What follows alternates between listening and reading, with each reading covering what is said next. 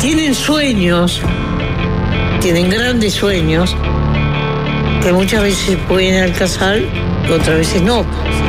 A partir de ahora, Se puso espeso como la noche. en Del Sol, Están a tiro los resbalones. conducción, El bondi lleno. Diego Sass, Excelente referente de centro izquierda. De la izquierda caviar, La Pedrera, Punta Colora, Avenida Italia del Sur, Masa Madre, le encanta. Llegó la hora.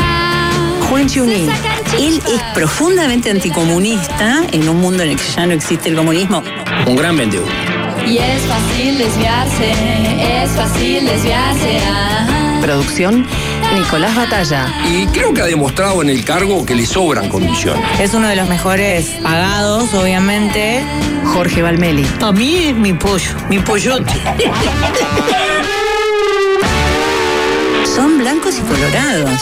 Ya están en la oposición. Están las dos campanas. Y es fácil desviarse. Es fácil desviarse. Se creen que pueden hacer cualquier cosa sin límite. Yo me quedo con Diego. escriba libros y no se dedica a esto porque no es lo suyo. Este programa tiene una evidencia empírica impresionante. Sin palabras. Está, fuera de quicio. Chapó, digo, eh, esto es política. Gracioso, gracioso y, y diría que hasta jodido. Se siente Patético. Y se hace escuchar. Son bravos, pero me, me suben al humor. Muy buenas tardes para todos, ¿cómo andan? Bienvenidos a Fácil Desviarse. Y'all let's get this thing moving.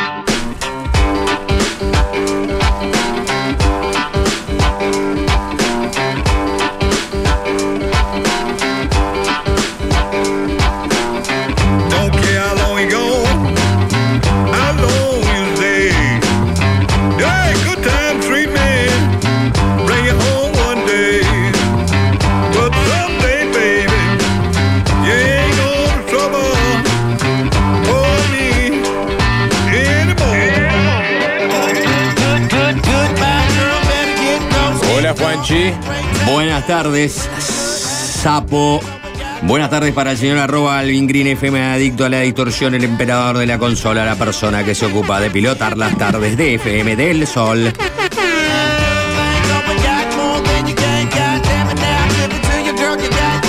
Nicolas Cage, ¿cómo andamos? ¿Qué dices, Sapo? ¿Cómo estás? Bien, ¿qué tal Jorge? A ver, da- dame un segundo, ¿puede ser? Te, te monté. ¿Puedo, ¿Puedo un segundito más? Antes de decirte hola, sapo. Ajá. 49.952. Bueno, Ese es el número. 49.952. ¿Saben de qué número estoy hablando? Por supuesto, ¿no? 097-441-443. 11 arriba. los votos que sacó el Partido Independiente. No son los votos que sacó el Partido Independiente. No. O- ojalá te diría Pablo Mier. Eh, claro. ¿Cuánto sacó? En este- No, en- en- 30.000, en la última elección, 27.000, el- 25.000. Sí, no, no, ¿No? creo. Bueno, de está, memoria, pero ¿no? ahí Mirá el dato que estamos en- pidiendo, entre, pero. entre 21 y 25. Creo que no llegó a 30, exacto. Con eso llegas a dos diputados, con esos 50.000. Con los 50.000 se Con dos 50.000 diputados. llegas Sí. a dos diputados. Y bueno, Y- después depende de los números, capaz que en algunas Sí, circunstancias pues. puede llegar a meter un senador. En realidad tiene que ser una fuerza política más grande, ¿no? Claro, para poder acumular votos. tenga- Bueno, no es entonces 70 premios. eh, la cantidad de votos que sacó el Partido Independiente en 2019. No, No no, es- no, no, no. No, ¿Qué otro número puede ser? eh, puede ser este. El, La el- capacidad del campeón del siglo. Creo que es un poco menos. La franja a partir de la cual se va a hacer una reducción del IAS. Tendré que mirar los números, sapo. Me, me estás apurando. Mm, no, no, No. creo que es más abajo. ¿Más abajo? Sí, es más abajo. Bien. Eh, ¿Cuánto no. dijiste 40? Sí, es más abajo, no tanto, más Eh, abajo. sí, no, no tanto, pero más abajo. ¿El número de socios de algún cuadro de fútbol uruguayo? ¿Cuál podría dar ese número? ¿Danubio podría tener 50.000 socios? Gastón. Mm, no. ¿Danubio cuántos socios tiene? Defensor podría tener 50.000 Defensor. socios. Lo que pasa es que. No, pero Defensor tiene socios porque usan el club. Claro. No, pero yo me acuerdo de una campaña que, ¿te acordás de Defensor? Que decían, no, no Defensor como, Hacete como socio. club deportivo, sino como el club social. Claro.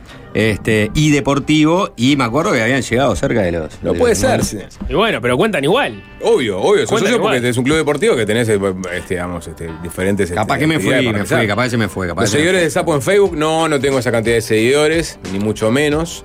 Pero me interesa ese dato. No sé Este, con cuántos Amigos, en todo caso. En, Pero en- es en verdad que Facebook no somos amigos, Te- no somos te seguidores. topea a ¿Eh? 5000 igual. ¿Amigos? Sí. Sí.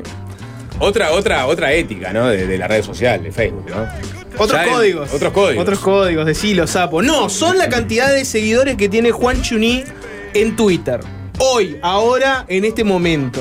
O hago toda Pero, esa aclaración perdón. porque ahora lo vamos a cambiar. Pero lo que, pero no, no sé, porque en realidad Facebook te pide que seas, o sea, vos mandas una invitación para ser amigos, aceptás y son amigos los dos. Sí.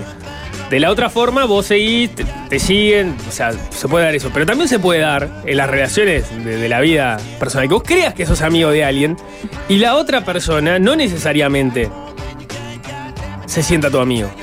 Y, y- y- y Instagram, por ejemplo, te habilita eso, ¿no? Yo te sigo y tal, y vos no me seguís a mí. Y Twitter también.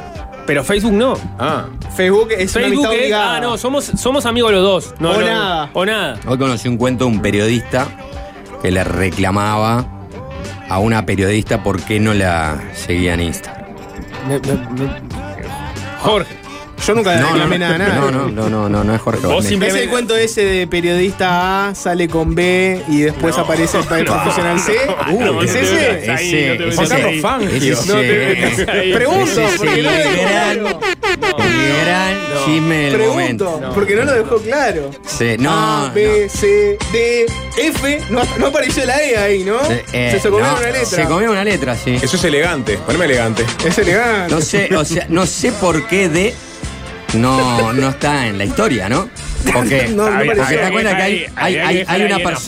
¿no? No, bueno, pero, pero si vos vas a asociarle letras a los implicados y tenés, es una lógica de seguir el, A, el- B, C, D. el alfa- el alfabeto, este, ¿Por qué te saltaste eh, Claro, eh, ¿por qué, ¿por qué pasaste a la G? No, bueno. Porque algún amigo. algún- Eh, No, el no periodismo- fue, no fue por azar, no fue No. porque no supieran el abecedario. No, el periodismo de espectáculos uruguayo tiene sus amigos y algunos no, no entran, ¿no? Porque aparte no, este, no había una lógica de seguimiento, este, con, o sea, de relación con G. G aparece como De con otro nada. título, claro. Con el título creo que es este, en condición de conocer a Ambos. A Y B.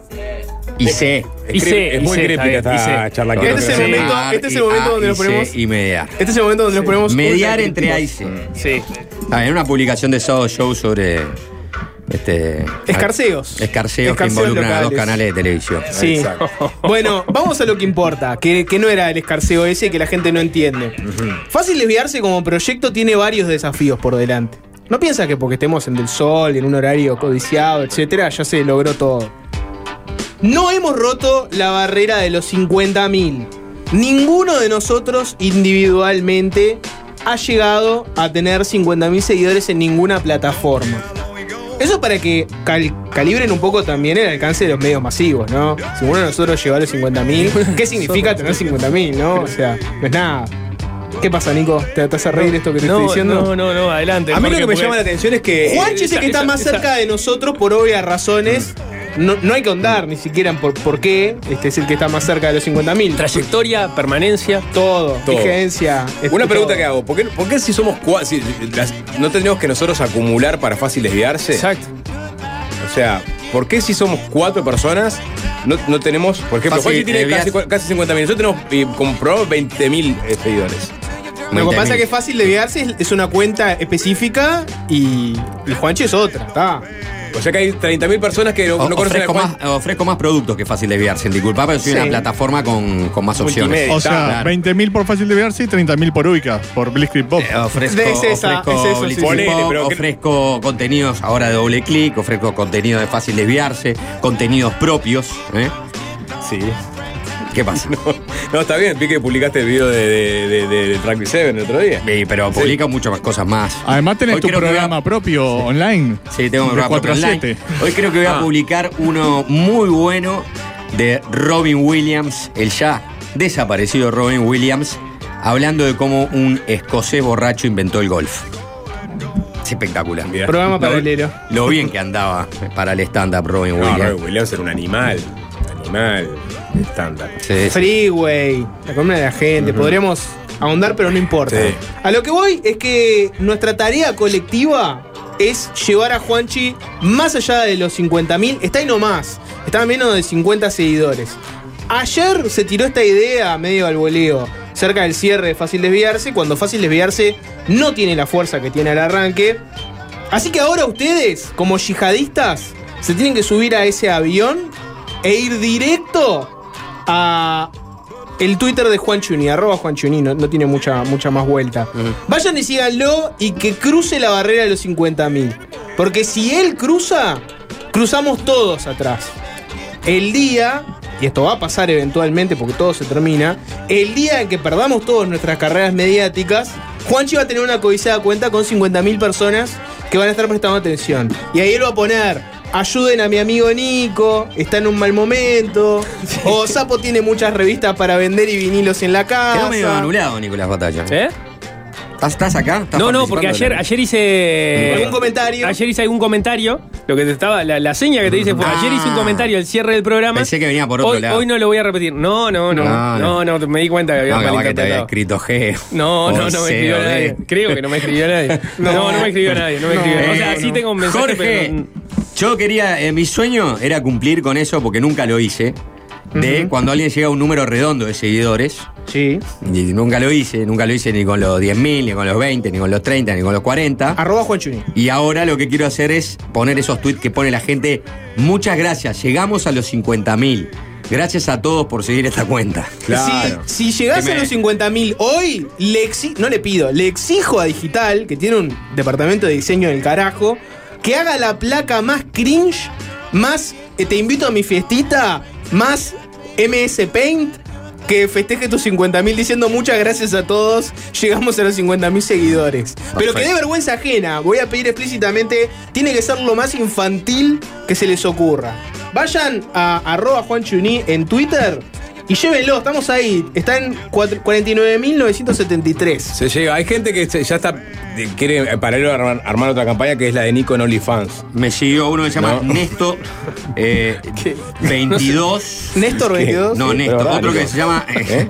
arroba Tarado. cara guion bajo de culo guion bajo. Ese me acaba de seguir también. Pueden hacerse cuentas falsas Gon para seguir a 13 Juanchi. me acaba de seguir. Cero seguidores tiene Gon 13.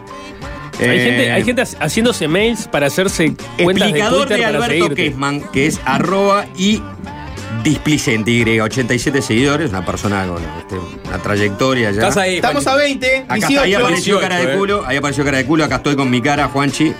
Este. Vayan. Vicente Ledesma, Eduardo Regueira. ¿Eh? Este Eduardo Regueira lo conocemos, pediatra. Sí, referente. Vayan ya a Twitter, arroba Juan Chuní. Estamos llegando a que falten 10, faltan 13, faltan 12. Estamos ahí. Gordo Mancha, me gusta mucho estas cuentas de, tu- Twitter. Sí, todos los que Arroba tengan algo Gordo alusivo a un cuadro tipo mancha, bolso, etcétera. Pablo Rodríguez, este, pocos seguidores, pero. A cinco, a tres. Llegamos a los 50 ¿Ya mil. llegamos? A los 50 mil. Gracias. Quiero esa placa y ya voy a hacer mi tweet en la tanda. Gracias, Bien. pueblo uruguayo. Gracias, pueblo uruguayo. Gracias, perdón, mundo, diría espero yo, la ¿eh? placa para hacer mi tweet. Te diré que el, el- el último. Bueno, no sé si el último, pero. El último romántico. El último romántico. Llegó, llegó. Alvin, ¿po- ¿podrías darme una mano y pedirle a alguien del departamento de diseño que se acerque? Sí, pero capaz que también tendría que incluir que Juanchi ha pasado de los 200.000 reproducciones en su podcast. Capaz que se pueden festejar ambas cosas. Sí, se puede festejar Bien, ambas Alvin, cosas. bien, Alvin. Tra- tráeme a, a alguien de Pop. digital, por favor. Puede ser Juanjo, por ejemplo. En, Puede por ser. supuesto en todas las plataformas, ¿no? Spotify.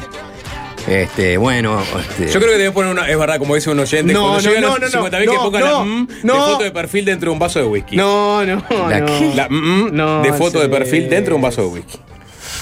no sé qué. Eh, mm, Creo que tendrías que, por la celebración, tendrías que cambiar la foto de perfil y poner algo alusivo, ¿no? O algo, bueno, ¿no? sí, puede ser. Puede Se ser, ¿por podría. qué no? Solo por ¿Por qué unas horas, Sí, sí, sí, sea, eh, ¿no? por, por un día, por dos días. Sí, sí, sí. Podría ser, sí. La nota de Nico, la, la cuenta de Nico en OnlyFans todavía no, está pendiente. Está eso. el usuario hecho. No está todavía la cantidad de seguidores que quisiéramos que tuviera. No está verificado no, no, no te- todavía. no No tengo, no tengo claro cómo sería la dinámica. ¿Cómo es OnlyFans? No, no sé cómo funciona. Es un, digamos, es como. ¿Cómo se llamaba aquel Es una, es una red social donde vos compartís contenido íntimo. La gente se puede hacer una cuenta, te puede comprar contenido. Es una red social donde se comparte contenido por suscripción. Sí, claro. Solo suscripción. No tiene que ser contenido íntimo. Obviamente se transformó en eso sí. porque no tiene, no tiene ningún filtro ni censura. Exacto. Pero hay gente que si decide compartir contenido por suscripción, que no sea íntimo, cualquier cosa, Sí. lo puede hacer también. Por ejemplo, digamos que el día de mañana estoy tirando cualquier bolazo, ¿no? Digamos que el día de mañana Nico se abre una cuenta de OnlyFans y eh, Sapo y yo lo seguimos y nos suscribimos a su cuenta y tenemos acceso a lo que Nico sube y después Nico podría, por un módico precio, cobrarnos un contenido especial para nosotros. Puede Sapo, se- tengo sería- algo que te puede gustar, 5 dólares. Sería muy mal negocio para ustedes hacerlo porque me tienen. Básicamente viven conmigo. ¿Por qué pagarían por algo más? De lo que ya tienen todos los días. No, pero no sabemos lo que haces en tu casa, por ejemplo. No. Me encantaría. Estoy muy poco en mi casa, sapo. Bueno. Después, después de Juanchi, ¿saben quién es el que tiene más seguidores? Si tuvieras que adivinar. Los hilos del sapo. Los hilos del sapo, es verdad. Hace mucho que no hago un hilo, ¿eh? 15.000 seguidores tiene Sapito. Me parece que no tengo duda. Vos tuviste que hacer tu mudanza de Facebook a Twitter y perdiste un poco ahí, ¿no? Hiciste tus hilos, tus comentarios, pero últimamente estás medio, medio Vos sabés que, decaiducho, ¿no? la- El otro día, ¿sabes? Este, no, bueno, no importa. lo de Facebook este, realmente ba- bajó mucho la actividad, ¿eh? Hoy iba a comentar algo que le iba. Se me di cuenta que le iba, le iba a interesar más que nada a Alvin y que si lo puedo contar en realidad en el fondo en la tanda. Viste que a veces la radio tiene se que ver con contar Blitzkrieg cosas al aire que puedes decir en la tanda. ¿Eh? A ver, La radio a veces es eso. No, al aire si estuviéramos en la tanda, yo te pondría nombre por nombre. Ah. No, No, no, ¿este, este quiere volver? No, Me están no, obligando- no, ha- ha- hagamos algo con Me este están arranque. obligando- Llevamos, llevamos este arranque al- Me hacia algún lugar. Me están obligando me tengo varios temas, a leer el tema. a leer el te- tema Tengo ¿no? varios temas. No, no, no, no leas, no leas. No, no, leas. no. Si van a se- ya está. Si se menciona una vez más esa nota de sábado show, Yo, a la, que leer. voy a mencionar más. Yo no sé de qué hablo. De hecho, no la mencioné nunca.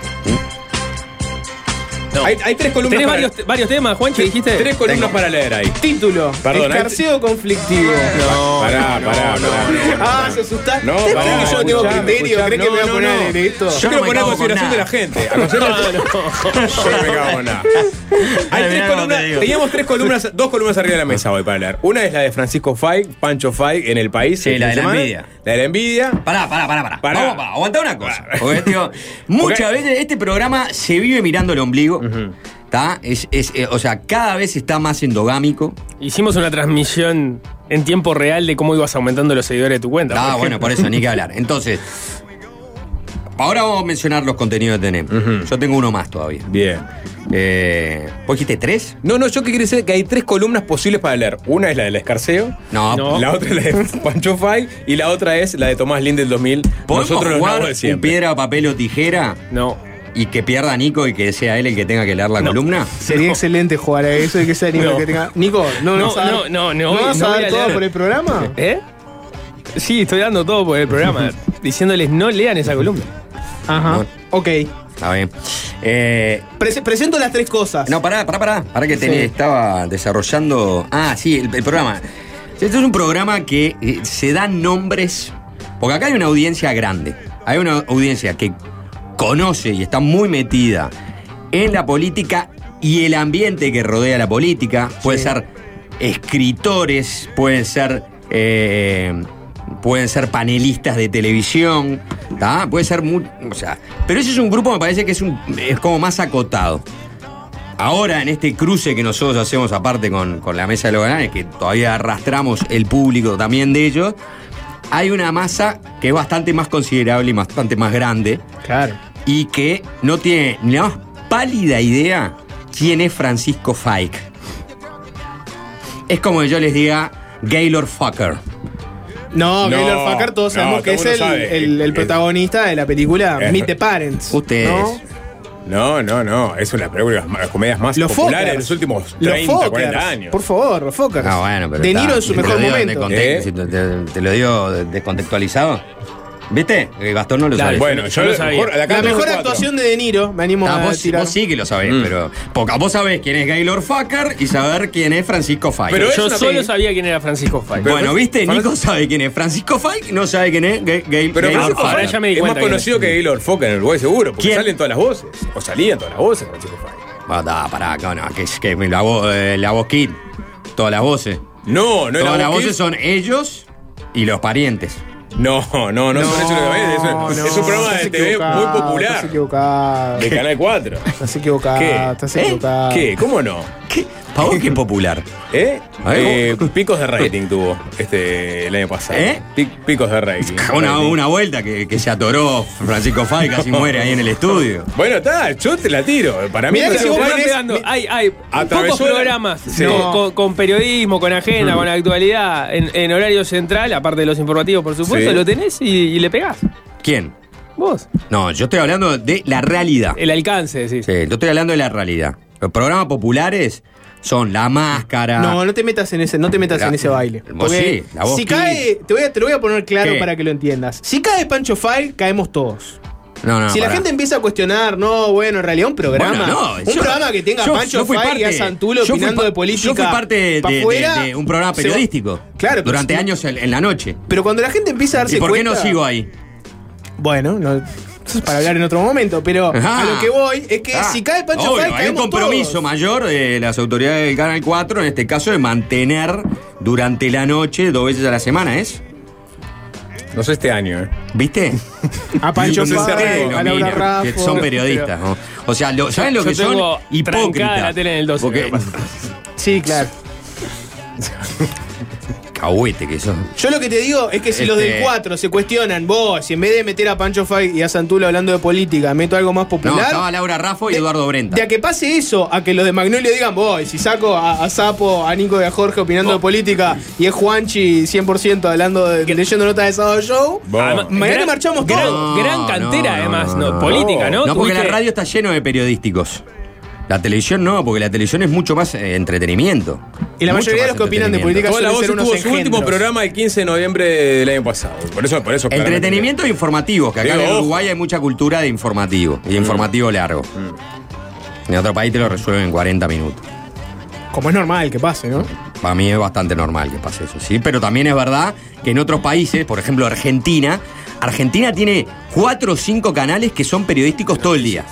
O sea, no te estoy hablando ni de Estados Unidos, no te hablo de Argentina. Acá nomás tenés cuatro o cinco canales que es periodismo, periodismo de la grieta, periodismo de lo que quieras, pero todo el día se están ocupando del tema. Capaz que es mucho. No, es demasiado. Porque a, a veces eh, quedan en loop sobre los mismos temas y más cuando el periodismo se empieza a parcializar fuerte, quedan en loop criticando lo mismo todo el tiempo, 24 Pero no horas. es, ¿no? no, es- no no demasiado, es un tema de escala. O sea, en cualquier país con No, 40, bueno. 30, 40 mil millones, millones de personas pero sabés que Argentina tienen cadenas de noticias pero y aparte tienen canales de televisión con programación Argentina diversificada. tiene una sobre representación de los canales de, de televisión dedicados a noticias y programas periodísticos si lo comparamos con países similares de tamaño, o sea, de población. Está sobre representado, te digo porque leí hace poco un artículo Bueno, que hablaba justamente de eso. A lo que voy es que- era cómo, qué tan politizada está la, la- la- la ciudadanía argentina, que de pronto, en realidad, cuando pensamos en qué tan politizada está la ciudadanía argentina, capaz que ahora cada vez esos núcleos de gente muy politizada son más chicos que lo que, lo que eran antes, porque hay. O no, porque de pronto ahora hay generaciones nuevas que se, se dicen. Se, se ven en el fenómeno de Milei como una, un- una nueva manera de militar y hacer política y antes no les interesaba. Pero Argentina está sobre representado con esos canales.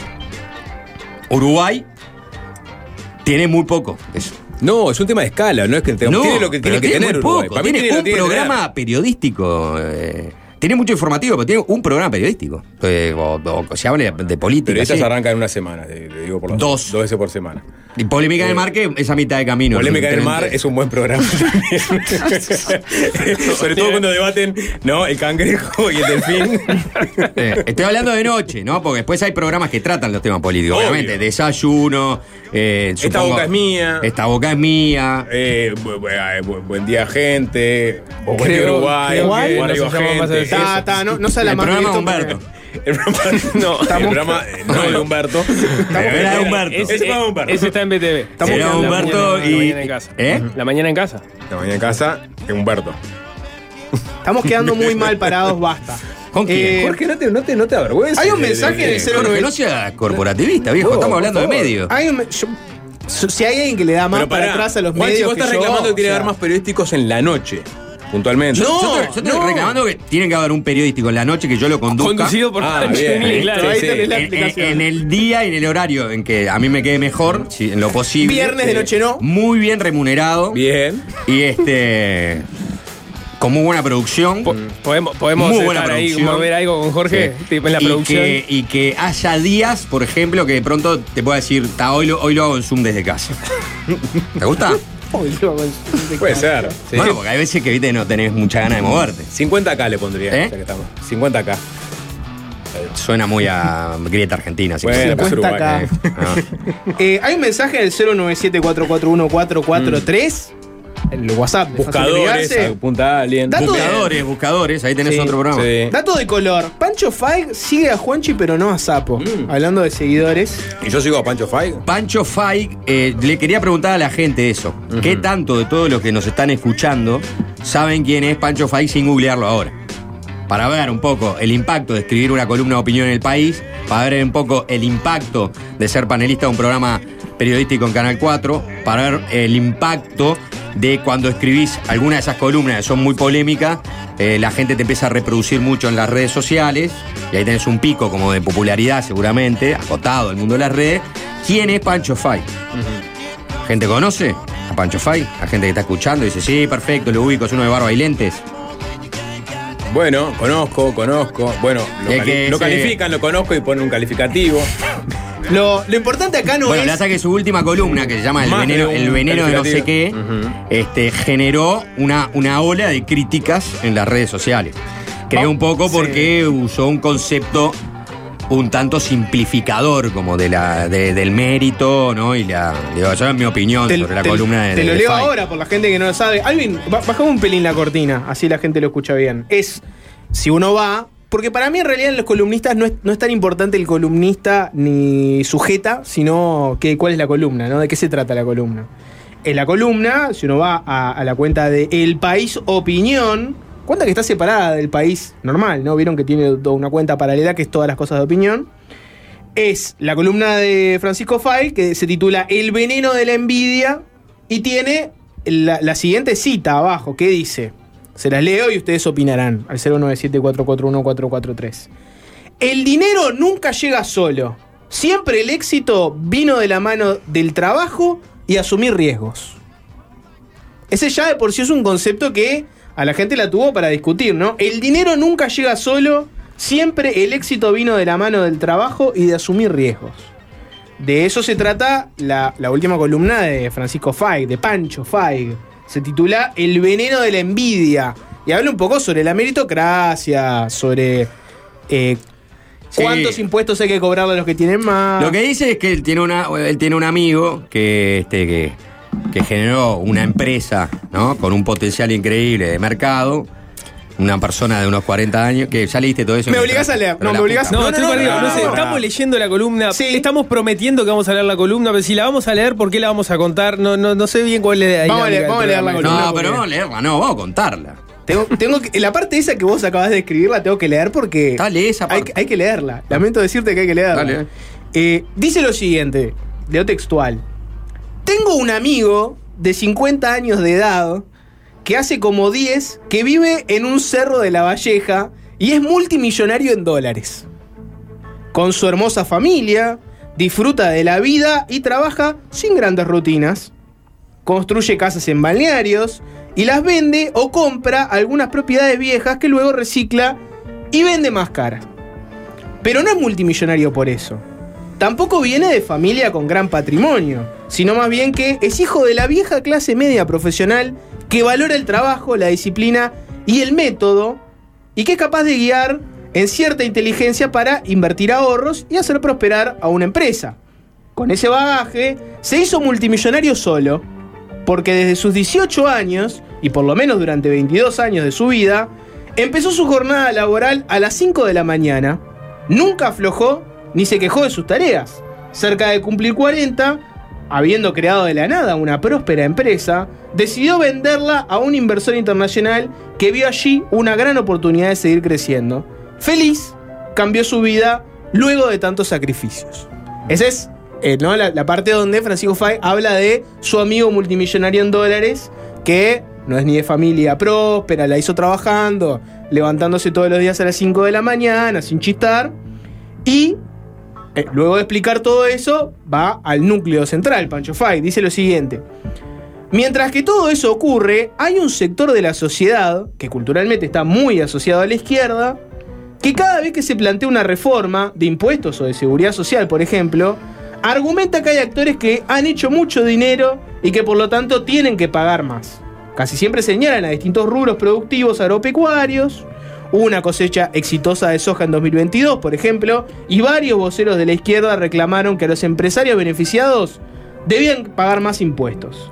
Quienes proponen estas cosas no solamente ningunean el sacrificio, las previsiones, la inteligencia y la capacidad de quienes obraron de forma tal de ser hoy más ricos, sino que además representan y retroalimentan a un vasto espacio social que vive mascullando envidia.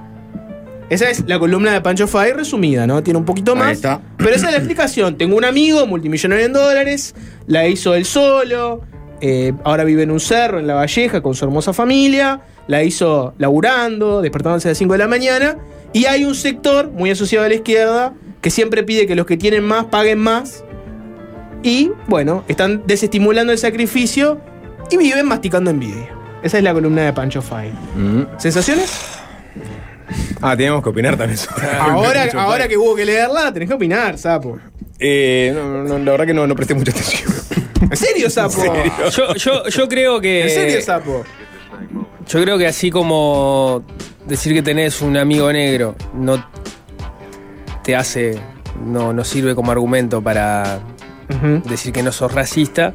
Decir que tenés un amigo que se hizo de abajo tampoco sirve como argumento para señalar que las personas se pueden hacer de abajo per se en todos los casos y que con el simple, la simple fórmula de levantarse a las 5 de la mañana puedes volverte multimillonario. ¿No te convence Dejando, el- dejando de lado que la vieja clase profesional, o sea, si estás hablando de alguien que tiene más o menos su edad, en torno a 50 años, y sus padres eran profesionales, ya es un punto de partida muy distinto al que tenían la mayoría de los uruguayos en ese momento. No, no, no es hacerse de abajo tampoco. Sí, pero él no lo plantea tampoco tan así en la columna, ¿no? No, decía, no es multimillonario. No, es- era no- multimillonario. no era multimillonario, obviamente. No, era una de- persona, una persona que, de- que tuvo su oportunidad, que se pudo recibir, ¿no? Obviamente que tenía un- una familia atrás con un perfil profesional, clase media profesional, y desde ese lugar, en base al trabajo, y bueno, y a su propio mérito y al emprendedurismo, logró hacerse millonario a los 40 años. Por supuesto que no está lleno de esas personas, son más bien pocas acá en Uruguay. eh, eso es lo que voy. Ya, no- ya de Este, pique no es para todos. y desde ahí, bueno, desde ahí le agrega otro correlato que termina entrelazándose, que es aquellos que reclaman que se cobre impuestos a este, los más ricos. Yo no entiendo cómo, cómo se ata una cosa con Porque la otra. no, el- el- lo que yo interpreto del argumento es como somos una, como, como todos en realidad tenemos las mismas oportunidades y en base al esfuerzo lo podés ganar. El que, el que no lo hace eso, el que no se levanta a las 5 de la mañana, el que no quiere ser multimillonario, después lo que reclama desde la envidia de que no tuvo eso es sacarle esa. Al que este, trabajó y se a- a- sacrificó a- y claro. emprendió y arriesgó. ¿Y, ¿Y por qué no sos, por qué no sos multimillonario vos si, si arrancamos Mm. todos en el- de- de- del mismo lugar? Está bien. En tal caso no es este, reclamarle al otro por lo, por lo que no es, sino reclamarle al otro que no exija cobrarle más su impuesto, que sea su única forma de generar mayor este, ¿no? este, redistribución en la sociedad, porque aquel este, hizo un trabajo y dedicó un esfuerzo y le dedicó, ¿no? Arriesgó para emprender, gastó, fue, y bueno, es el mérito contra, en definitiva, la receta fácil. Creo que iba interpretando un poco lo que leía Jorge Valmelí de la columna, por eso decía al, arranque que era como, este, está bastante simplificada el, el- el- el- el tema de fondo, ¿no? O sea, y, y- y de hecho bastante... eh, forzado. A mí me parece que le falta una conexión. A, hacer, claro, forzado a hacer. Decir que editaron, entrar- recortaron. O Jorge me, entrar me editó la lectura o un yo no encuentro una, una- a base una- de forceps los dos conceptos que él estaba manejando. no encuentro la conexión hacia eh, que de la de, de Es donde esa, infirió la que te Nico. acabo de decir. Sí. La conexión es esa. Es. Es básicamente, uno laburan y emprenden y otro lo único que se les ocurre es cobrarle impuestos. Está, es eso la columna. Entonces no, hay más que eso. es una copia de nosotros los nabos de siempre de Tomás Linde en el año 2000. Es distinto. Es distinto. No, no, es, no es un poco distinto. bueno, pero tiene que ver con el tema de impuestos, seguro. Tiene que ver con el tema de impuestos y tiene que ver de. de- de- Que los impuestos siempre terminan pagando los mismos. Pero en este caso, Mm. el, el Tomás Link no va a decir que los impuestos lo terminan pagando siempre los más ricos.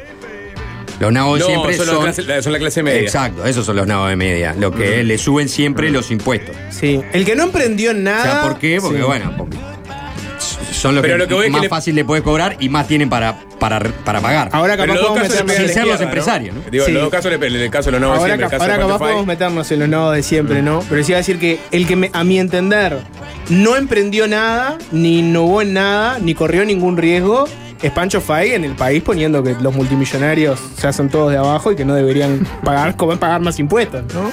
No asumió ningún riesgo. Escribí eso en la diaria. Ahí estarías asumiendo un riesgo, por ejemplo. Escribilo eh, en brecha, por ejemplo. Argumentalo ahí. Intentá convencer a alguien de No, la editorial no, de la diaria no de brecha la de publicar esto. Eso es asumir un riesgo. Dicen- Ah, ir, con, ir- ir con el diario del país y decir, che, tengo una columna sobre que los ricos no deberían pagar más impuestos y que todos se hacen de abajo. ¿La quieren publicar? Eso no es asumir un riesgo. Bueno, pero a ver, este generó polémica. Yo no digo que eh, generar polémica sea un riesgo. De hecho, a veces es muy fácil generar polémica, ¿no? Eh, las cosas es más fácil que hay. Basta con ser un poco provocativo. ¿Eh? Un poco provocativo. Ya no estoy hablando ni inteligentemente provocativo. O sea, ni siquiera la, pro- la provocación tiene que estar eh, bien construida y fundamentada. Pues una provocación vacua, ¿eh? Eh, liviana, superficial. Y solo con eso moves un poco el avispero y lográs ¿no? Que, en- en- por ejemplo, en las redes sociales se indignen contigo, que fue lo que le pasó a Pancho Fay. Nadie puso gran columna de Pancho Fay. Nadie, ni uno solo. Buscá. No hay ni uno. Me obligás a ir. Bueno, los foristas No, del diario no hay del ni país. uno, ni- los foristas del diario país, ni- ni un, obviamente, alguno este, debe haber no, puesto. ni un- nadie un- citó y puso al ángulo. Ni un No, meritocrático este, fundamentalista. ¿tá? Salió uno que tenga un Twitter que se llama. Ni, ni el eh, amigo multimillonario. Arroba meritocracia fundamentalismo. Dijo, vos, muy buena columna de Pancho Fike, la verdad, me nada, nadie le dio para adelante, todos le dieron para atrás. Por el tema de la envidia. Porque dice, bueno, no, no, no, no, no, no es solamente un tema de la envidia esto, ¿no? Ah, pero con ese título, para mí con el titular fue lo, que- lo que logró. eh, fue la carnada el titular. Te leo un mensaje de, lo- de un Después la oyente. columna, eh, ah, ahí, ah, una, co- una columna pasará, me parece sin pena ni gloria por, por las tantas columnas que se escriben ah, este, semanal o diariamente en este país, ¿no? Lo siento justo, no, no quiero ser. Este, Te leer un mensaje de un oyente. Como se, van, como se van en el aire estas palabras, ¿no? ¿Cuántos arranques de fácil desviarse? es ¿No? lógico. O sea, El Spotify lo puedes escuchar, Jorge, ¿no? Vayan a Spotify. Este, eh, estoy completamente de acuerdo con la columna de Pancho Fay. Bien. Hay una izquierda que desprecia el mérito y el sacrificio sin depender del Estado, cosa que de inmediato les genera a algunos el deseo irrefrenable de darle un tate quite impositivo para emparejar la cosa hacia abajo, como no podía ser de otra manera.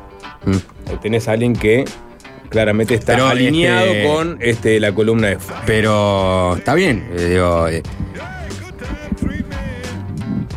es verdad que hay muchas veces la receta para todo es, este, bueno, que, que, que paguen más impuestos lo que tiene este, más plata, ¿no? O que paguen los impuestos lo que, los que las rentas empresariales, ¿está? IRAE, ahí están, los empresarios del país. La verdad también es, como decía el otro día Carlos Matisic, el ingeniero Carlos Matisic que estuvo acá, Citando a Vázquez. citando a Tabaré Vázquez, ¿no? Que, por ejemplo, cuando Astori hizo su ajuste fiscal, la famosa consolidación fiscal del año 2016, cuando hicieron el ajuste fiscal, se le subió las tasas a las franjas del IRPF dejando la primera franja fuera, que la propuesta original de Astori estaba.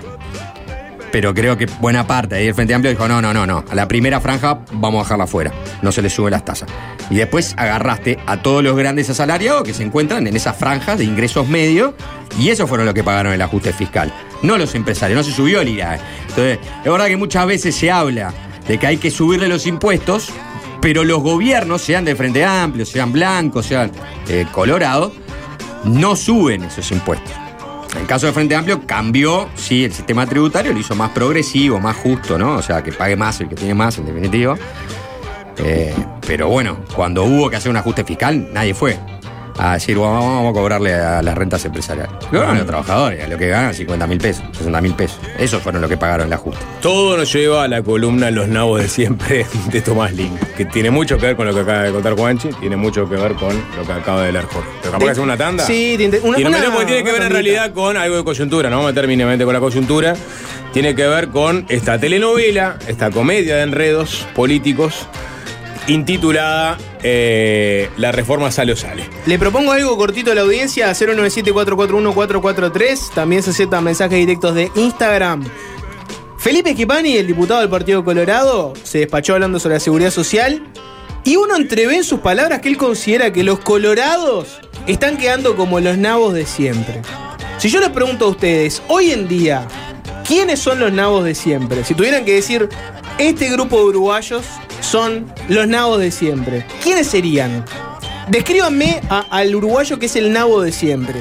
Manden mensaje y a la vuelta los leemos y vemos si sacamos el perfil del nabo de siempre. A ver quién puede llegar a ser. ¿Les parece? Música. Sí. Me quedé pensando, hay varios temas en la vuelta, ¿eh? Sí, como el de los nabos de siempre que viene después. de la- No, bueno, no, no, ya sé también. Si me pregunto si A, en B, algún momento C. capaz lo dejamos para mañana el, el caso Penades. ¿Hay alguna novedad? Bueno, ¿Alguna no. novedad? Este, ahora hace un rato fue a declarar este, Domina Cele- Romina Celeste a la fiscalía, ¿no? Con sus abogados. Juan Carlos. ¿Juan Carlos es? Juan Williman, en realidad. Juan Raúl William. Juan Raúl. Juan Raúl Williman y Soledad Suárez, que son los dos que, eh, representantes legales. Pero también ah, el- el- ayer hubo reunión de, de bancada del Partido Nacional, de los senadores. Sí, hay una nota a Graciela Bianchi, no Claro. sé si la leíste. Sí, leí y escuché declaraciones de ella. Y, y bueno, eh, puedo y conjeturar e intuir algunas cosas que no, no sé. Pero sobre el futuro de Penades, este, en relación a que él es el principal negociador del, de lo- del partido de gobierno en el Senado, ¿no? Y bueno, ahí está el tema. y vamos a ver qué pasa. Eh, hay una denuncia más ante Fiscalía, ahora van a ser dos. Está sobrevolando la idea de que eventualmente Penades pueda pedir una licencia. Ahora lo que hay, aparentemente, si uno ve estas declaraciones, este, etcétera, lo que parecería ser es que el escenario hoy es que eventualmente si tiene que declarar Penades se toma licencia, pero hasta ese momento no. Sin embargo, está la duda de si eventualmente Penades, antes de llegar a esa instancia, igual pide licencia. Bien. Ese es el debate hoy. Una banda de hardcore de Maryland, de Estados Unidos, que se llama Turnstile. Y la canción, muchos van a decir, upa, ya llegó la rookie, es viernes, no. No, no, recién estamos a martes, se llama Mystery. Fácil desviarse.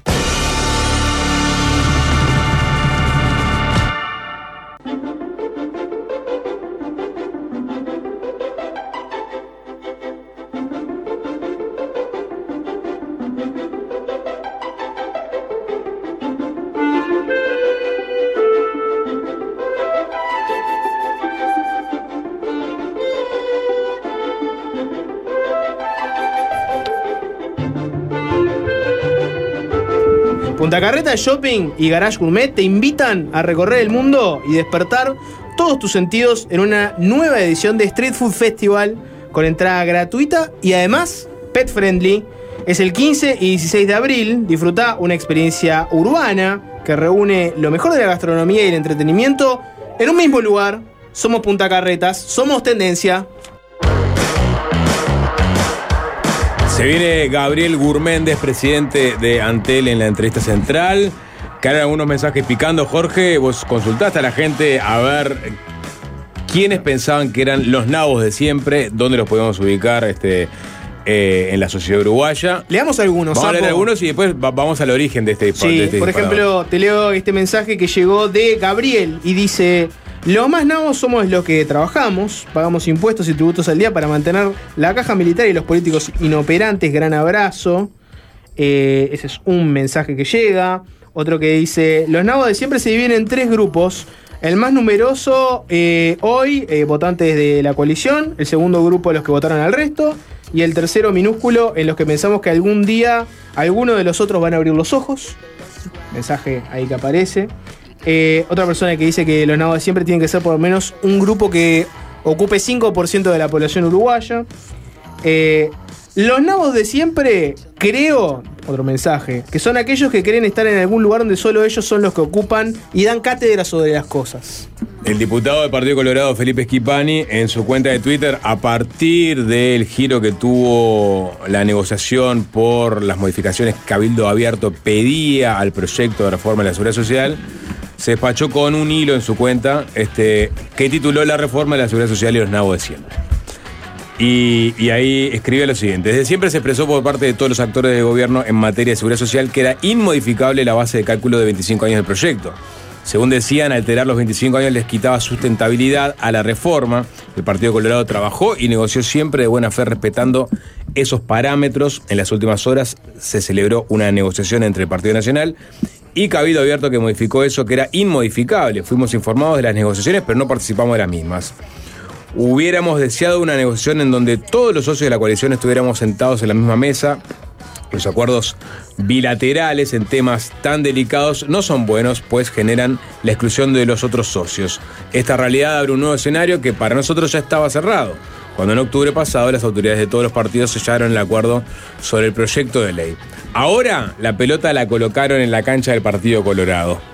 Por tanto, necesitamos tiempo para estudiar esta nueva realidad en profundidad en procura de alcanzar la mejor solución posible. Todo este episodio me recuerda aquel genial libro de Tomás Lin, Los Nabos de Siempre, en donde el autor cuenta la historia de esos miles de uruguayos que tanto hacen por su país y poco o nada piden a cambio. ¿Te puedo hacer una traducción libre de ese hilo, Sapo? Ujú. Corre 100% por mi cuenta, pero te- la traducción sería algo así. Los blancos y los cavilantes arreglaron entre ellos, nos dejaron en Orsay, y además los colorados terminamos defendiendo algo que ni siquiera el propio gobierno defendió tanto. Somos, por ende, los nabos de siempre. Esa es la traducción libre que yo te hago de, de- de ese hilo. Y la pelota está en nuestra cancha. Como diciendo, bueno, está. Ahora quizás las luces se posen sobre nosotros por algunos días, mediáticamente hablando, porque nosotros nos vamos a tomar nuestro tiempo para estudiar este, estas modificaciones y tomar una, una posición. Los colorados estaban haciendo muchos este, ronda de entrevistas. Habrán escuchado algunos, hablaron de todo tipo. Juancho, entrevistaste a varios en la vuelta. Y bueno, en realidad tienen un poco la percepción de que quedaron afuera de una negociación bilateral Blancos Cabildo. Y que en realidad ellos quedaron como los grandes defensores de algo que no, ni lo defendió el gobierno tanto, ¿no? Que era la línea esa en la arena de tiene que ser 25 sí o sí, si no, este, no es sustentable el sistema. Claro, sí. eh, también es verdad que yo escuché el otro día en entre- en entrevista a Rodolfo Saldain que él decía, bueno, a ver, en esta negociación se incorporaron cosas que pidió Cabildo, se incorporaron muchas cosas que pidió el Partido Colorado y las detallaba. De hecho, habló que las últimas modificaciones o incorporaciones eran bastante más presentadas por el Partido Colorado. Aparte, creo que en los dos casos eh, de lo que está pidiendo Cabildo Abierto, para mí no hay un fundamento técnico, es, un posiciona- posicionamiento político. En el caso de muchos de los cambios que pidieron los, los colorados, era en base a fundamentos técnicos más que políticos. Pero el Cabildo son políticos. Eh, la- la- la- bajar la edad a 20 años, aumentar un poco las jubilaciones en, ¿no? en ciertos deciles de ingresos, pero a costo de tener que seguir financiando 250 o 300 millones de dólares anuales más la seguridad social por otro lado. O sea que en definitiva lo que generás de aumento en esas jubilaciones, en torno del 2 al 4% según este, la OPP, eh, en realidad la tenés que poner por otro lado porque es un costo que sigue implicando hacer transferencias hacia la seguridad social por parte de rentas generales. O sea, lo sostiene el impuesto que se le cobra a la gente. Por otro lado. Y el de las AFAPs yo creo que tampoco tiene ningún sentido técnico detrás, ¿no? Una, po- una po- postura. También es verdad que eh, eh, ampliar las posibilidades de inversión de las AFAPs en el exterior Ahora que estuvieron de acuerdo el Frente Amplio, el Partido Nacional, el Partido Colorado, después de que hace 25 años que pedían esto y eh, al- algún sector del sistema político siempre estaba en contra, Este, bueno, no, lo están logrando porque Cabildo se opone. Antes fueron otros cabildos los que se opusieron a ampliar esa posibilidad de inversión de las AFAPs. Ahora se puso, Cabildo. Entonces los colorados ven como en esta negociación dos cosas que son más de perfilamiento político.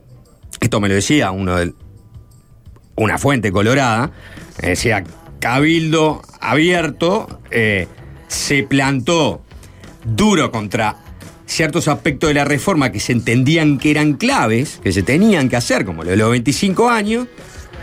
Hay otra agenda paralela de negociaciones, ya viste cómo de pronto explotaron todos los, este, eh, los otros proyectos que le interesan a Cabildo para que sean votados, tenencia compartida, que es la fusión de un proyecto de Cabildo con el Partido Nacional, que ya se votó en el Senado y que se iba a votar esta semana en diputados, finalmente lo aplazaron una semana más por lo menos se le dio prioridad a estudiar el tema de la, de la prisión domiciliaria en la Comisión de Constitución y Legislación.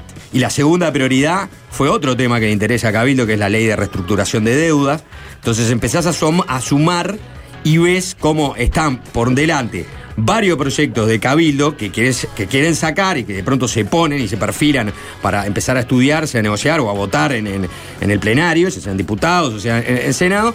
Por otro lado, este, uno de los puntos que era el, el de mayor sólida defensa por parte del autor intelectual de la reforma, lo terminás bajando a 20 años, está bien, Cabildo pedía 15, pero lo, terminás bajando a 20 años.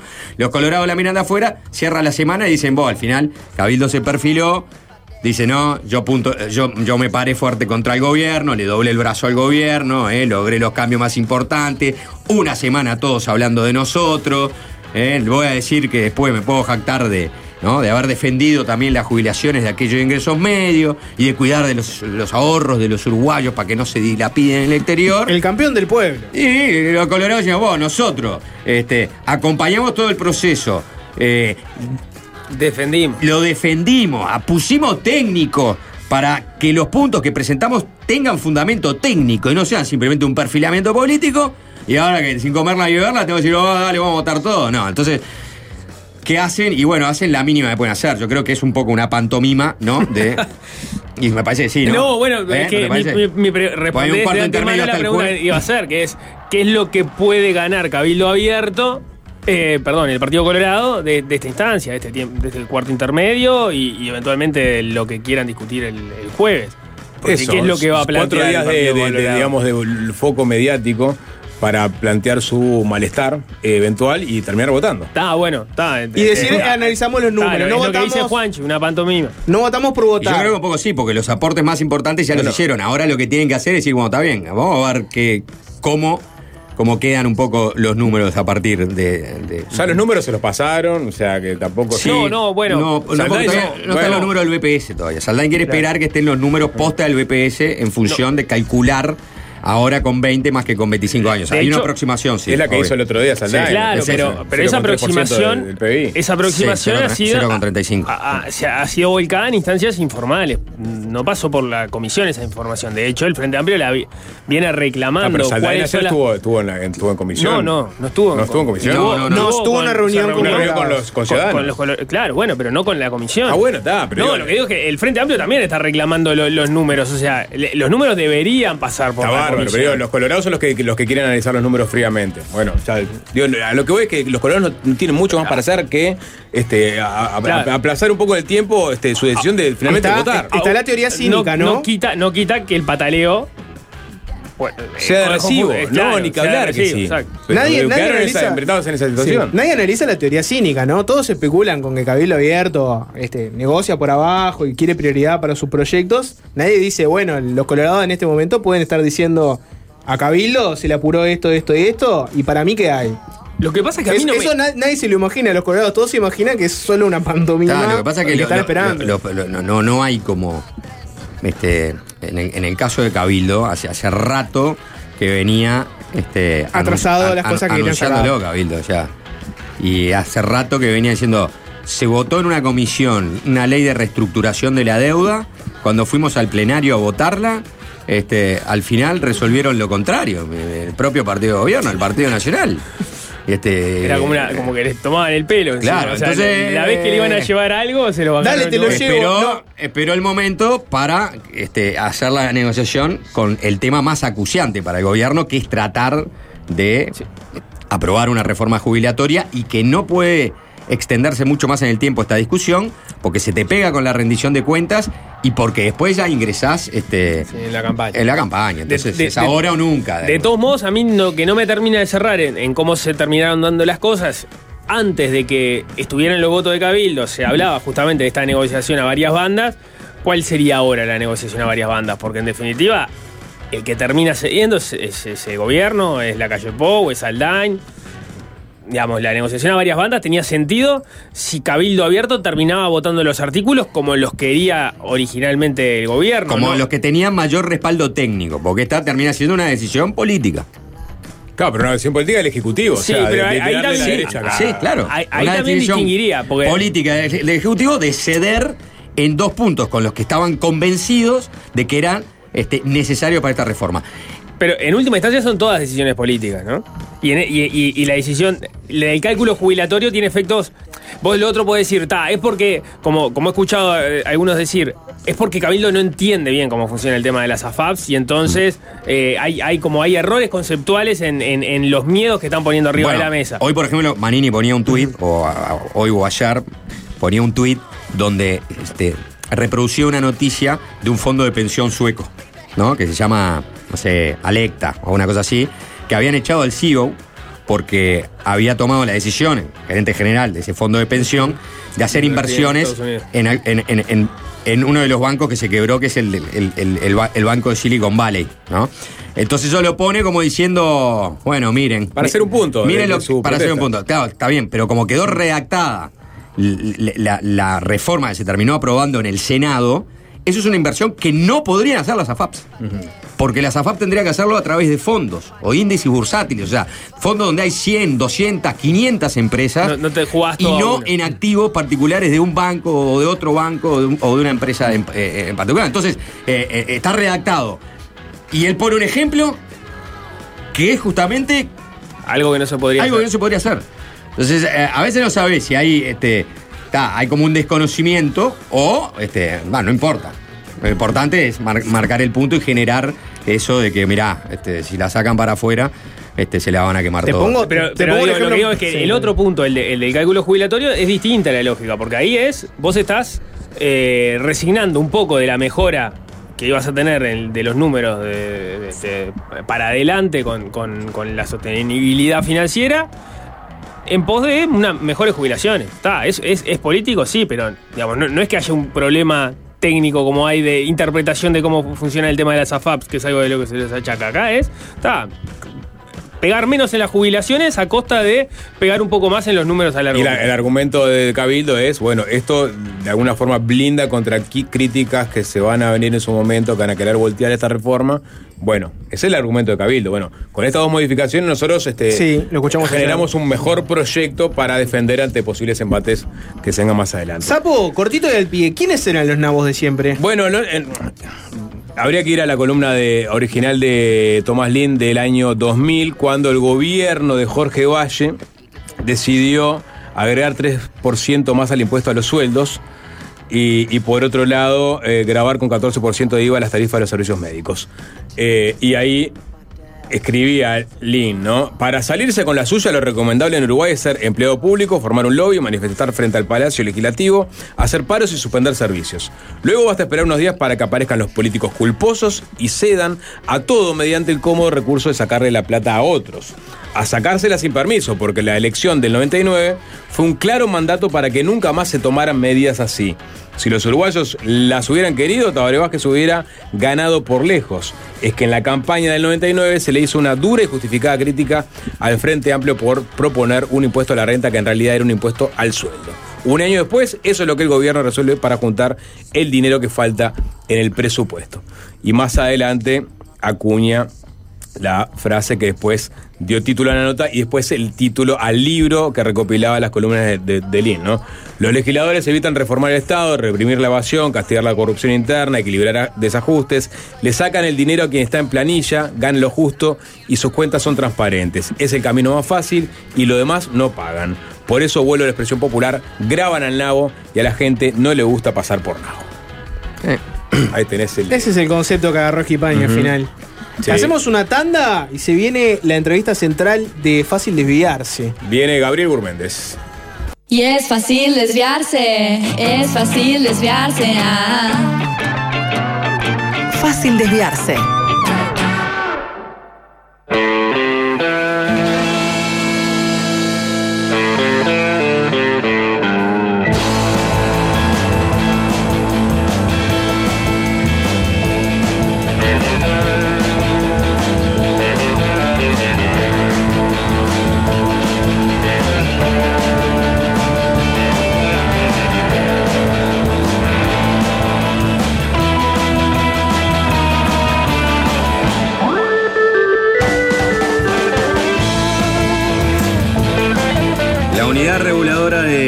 Servicios de Comunicaciones, la URSEC, divulgó ayer un nuevo informe sobre el mercado de telecomunicaciones y de portabilidad numérica. De acuerdo a los datos que se gritaron, si queremos, como un gol en la torre de, las telecomunicaciones, Antel amplió su liderazgo en la telefonía móvil. Cerró el 2022 con un 49,3 de participación de mercado, mientras que había llegado al 2021 con un 47,4. Las otras empresas vienen bastante por detrás, Movistar con un 30% y Claro con un 21%. No son los únicos números de Antel que están en la vuelta. La empresa también aprobó recientemente su balance anual referido al 2022 que dio un resultado positivo de unos 246 millones de dólares. Vamos a conversar sobre la realidad de la empresa y es por eso que recibimos en estudios a su presidente Gabriel Gurméndez. Bienvenido, gracias por acompañarnos. ¿Qué tal? Buenas tardes. Muchas gracias por invitarme. Hablamos de los números de, de la telefonía celular en la que Antel tenía una participación mayoritaria. Sin embargo, aparecieron también rápidamente los números comparando con el 2019, donde la participación era mayor aún, un 53%. Es verdad que en su momento hubo una explicación que ese número, ese porcentaje del mercado correspondía también a decenas de miles de contratos este, con en realidad la venta de, de- chips que estaban inactivos y que después cuando se ajustó eso, este, bueno, dio otro número, otro porcentaje. Pero la lectura ahora un poco es, si uno mira el 2019, 53%. Habría que ver ese número en relación a lo que acabo de decir. 2020, 46%. En 2021, 47,4. En 2022, 49,3. Sobre, sobre la comparación con el año 2019, este, que es lo que muchos marcaban. Ojo, ojo que en el último año del Frente Amplio, eh, la participación de mercado anterior era mayor a la que hoy, en, en este momento, se está festejando. A ver, me parece que nosotros, la primera cosa que es muy importante decir es que evidentemente estamos en un mercado de telecomunicaciones que es muy competitivo, que ha crecido mucho en el Uruguay desde que se abrió la competencia en el año 2002-2003 y que en ese sentido es un mercado relativamente estable, bastante saturado en el sentido que hay más teléfonos celulares que uruguayos. Es decir, fue el, gran beneficio de la apertura que se dio en el 2003 en materia de celular este, y de la mayor competencia precisamente lo que hizo a lo largo de esas décadas fue hacer crecer el mercado y las realidades, digamos, de participación de mercado son también relativamente estables. ¿sí? Para nosotros es un logro muy significativo este 49.3%, este, porque, porque mide un crecimiento de participación de mercado precisamente en un mercado sumamente estable y competitivo. Y especialmente contrastado con lo que algunos profetizaban en materia de lo que podía llegar a ser el desempeño de Antel en un escenario donde la normativa incluía este, nuevas libertades para que los clientes tuvieran un ejercicio mayor de su capacidad de poder elegir al proveedor que más les satisfaciera con la cuestión del, número. Nosotros nos afirmamos en el crecimiento de esta cifra porque creo que, Juanchi, tú lo explicaste bien. Es decir, hay que comparar siempre eh, frutas similares. Aquello de comparar manzanas con bananas no va. Y este, hiciste una apreciación que es correcta. Eh, La manera de registrar los teléfonos o la cantidad de usuarios que se hizo antes de esta administración y nosotros hicimos esto público en su momento y fue muy controvertido este, y muy discutido, y ustedes recordarán que hasta hubo un pedido de informes de Martín Lema que, que pidió que se hiciera público esta situación, este, nos obligó en aquel momento a hacer una especie de ajuste eh, allá por junio del 2020, cuando el primer reporte, donde dijimos, no, vamos a informar de acuerdo a los criterios que están establecidos en la URSEC y no un criterio más ad hoc que, que Antel venía siguiendo y que abultaba en nuestra percepción eh, artificialmente los números en centenas de miles, centenas de miles, este, y es algo que, digo, francamente, este, eh, fue una realidad notoria y, este, y que fue, fue motivo además de una controversia, porque venían también, cuando se empezó a hablar de los gastos de publicidad, cuando nosotros levantamos los- la, la confidencialidad de los gastos de publicidad, y se hizo público aquel exceso de 90 y pico de millones de dólares de publicidad, ustedes recuerdan que la explicación se dio, no, no, pero el market share de Antel había crecido mucho, y ahí nosotros dijimos, sí, sí, pero el market share de Antel este, creció porque estos números están inflados. Este, y otra cosa, que también fue un criterio que nosotros empezamos a seguir a partir del 2019 para darle más eh, cristalinidad a los reportes o a la transparencia, que fue eh, reportar que ese, este 49.3%, esta gráfica que tomamos nosotros de la URSEC y que, y que hemos, eh, que, en realidad publicó la URSEC, se refiere a los clientes que llamamos contractuales, este, o prepagos, es decir, son aquellos usuarios, servicios móviles que están asociados a usuarios, a personas como nosotros que hablan, que tienen sus contratos, este, y no, por ejemplo, a, eh, a chips asociados a lo que llaman Internet de las Cosas, por ejemplo, los medidores de UTE. ¿eh? Porque, claro, este, si uno contaba los medidores de UTE, porque como tienen un chip, como si fueran un usuario móvil, entonces aparecía un crecimiento gigante de, de- de la base de datos de servicios móviles celulares. Este, entonces nosotros dijimos, no, vamos, vamos a separar la paja del trigo, este, los medidores de UTE y otras aplicaciones de IoT van a explotar en el nuevo escenario tecnológico y no las vamos a incluir y vamos a medirnos. Por eso nosotros... ¿Antes estaba todo junto? Estaba Entonces, cuando se compara el 53 con el 49 con 3, se están incluyendo en la comparación Eso esos conceptos incluyendo. distintos y además lo que nosotros llamamos este, eh, esos, esos usuarios que, que- que- que en realidad estaban reportados con criterios. ¿Y cuál, cuál sería el número de 2019 de con Bueno, el desmalezamiento? este, te- soy muy franco, nosotros lo hicimos en junio del 2020, hicimos la, la, si se quiere, la sinceración, ¿no? La- o no sé si está bien dicha la expresión, si es muy castiza, pero como diciendo, a partir de acá que nosotros hacemos cargo, este es el modo de reportar y vamos a medirnos contra esto, porque lo anterior tenía esa situación. Entonces, la verdad es que me parece casi como deportivo esto de que, ay, porque no tiene, no tiene valor comparar una cosa con la otra, y más cuando se sabe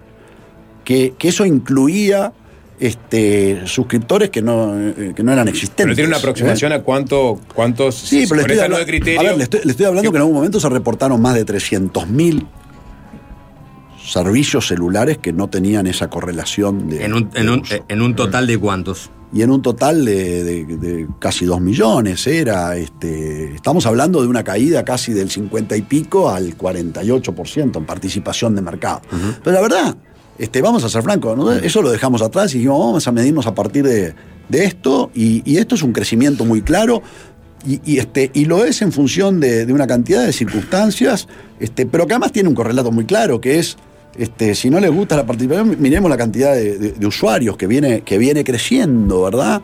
Este, y que es la gran, si se quiere, me parece, porque estas cosas hay que mirarlas con una evaluación global, ¿no? Miranda, mirarla desde el punto de vista de, de la, de la vista grande, la vista amplia de halcón, por ¿Cuándo decirlo se- así.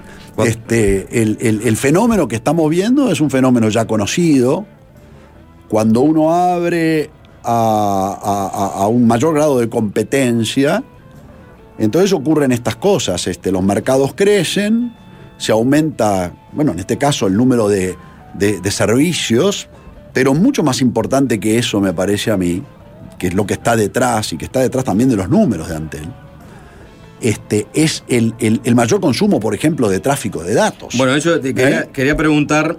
Y la este, caída de los precios. En relación a, la telefonía celular, cuando se habla del market share, ¿no? De la Sí. telefonía celular. Sí. Dice, bueno, Antel, el último reporte 2022 es 3,3%. Ahí que estamos midiendo mensajes de textos y llamadas. No, no, no. Ca- eh, Estamos se, se midiendo. refiere a los servicios móviles. Es A los servicios móviles. Ahí ingresa los datos un- mira, es muy muy sencillo, es un contrato de un internet. prepago. No, no, no entran los datos ni, ni la. Es, es servicios. Es decir, tú tenés un teléfono celular, móvil o prepago, se cuenta ahí. Eso es lo que se está contando. Liso. y Eso es lo que se cuenta. Sí. El resto no importa. Después, después el informe de USEC, por supuesto, incluye información de tráfico, información, etcétera. o sea, Y ahí nosotros- ves el detalle del consumo de los usuarios. del consumo de los usuarios. Y que es, es- es muy importante. eh, el, el- primera cosa, como todo, eh, hay grandes tendencias que se vienen dando desde hace mucho tiempo, se dan en el Uruguay y en el mundo.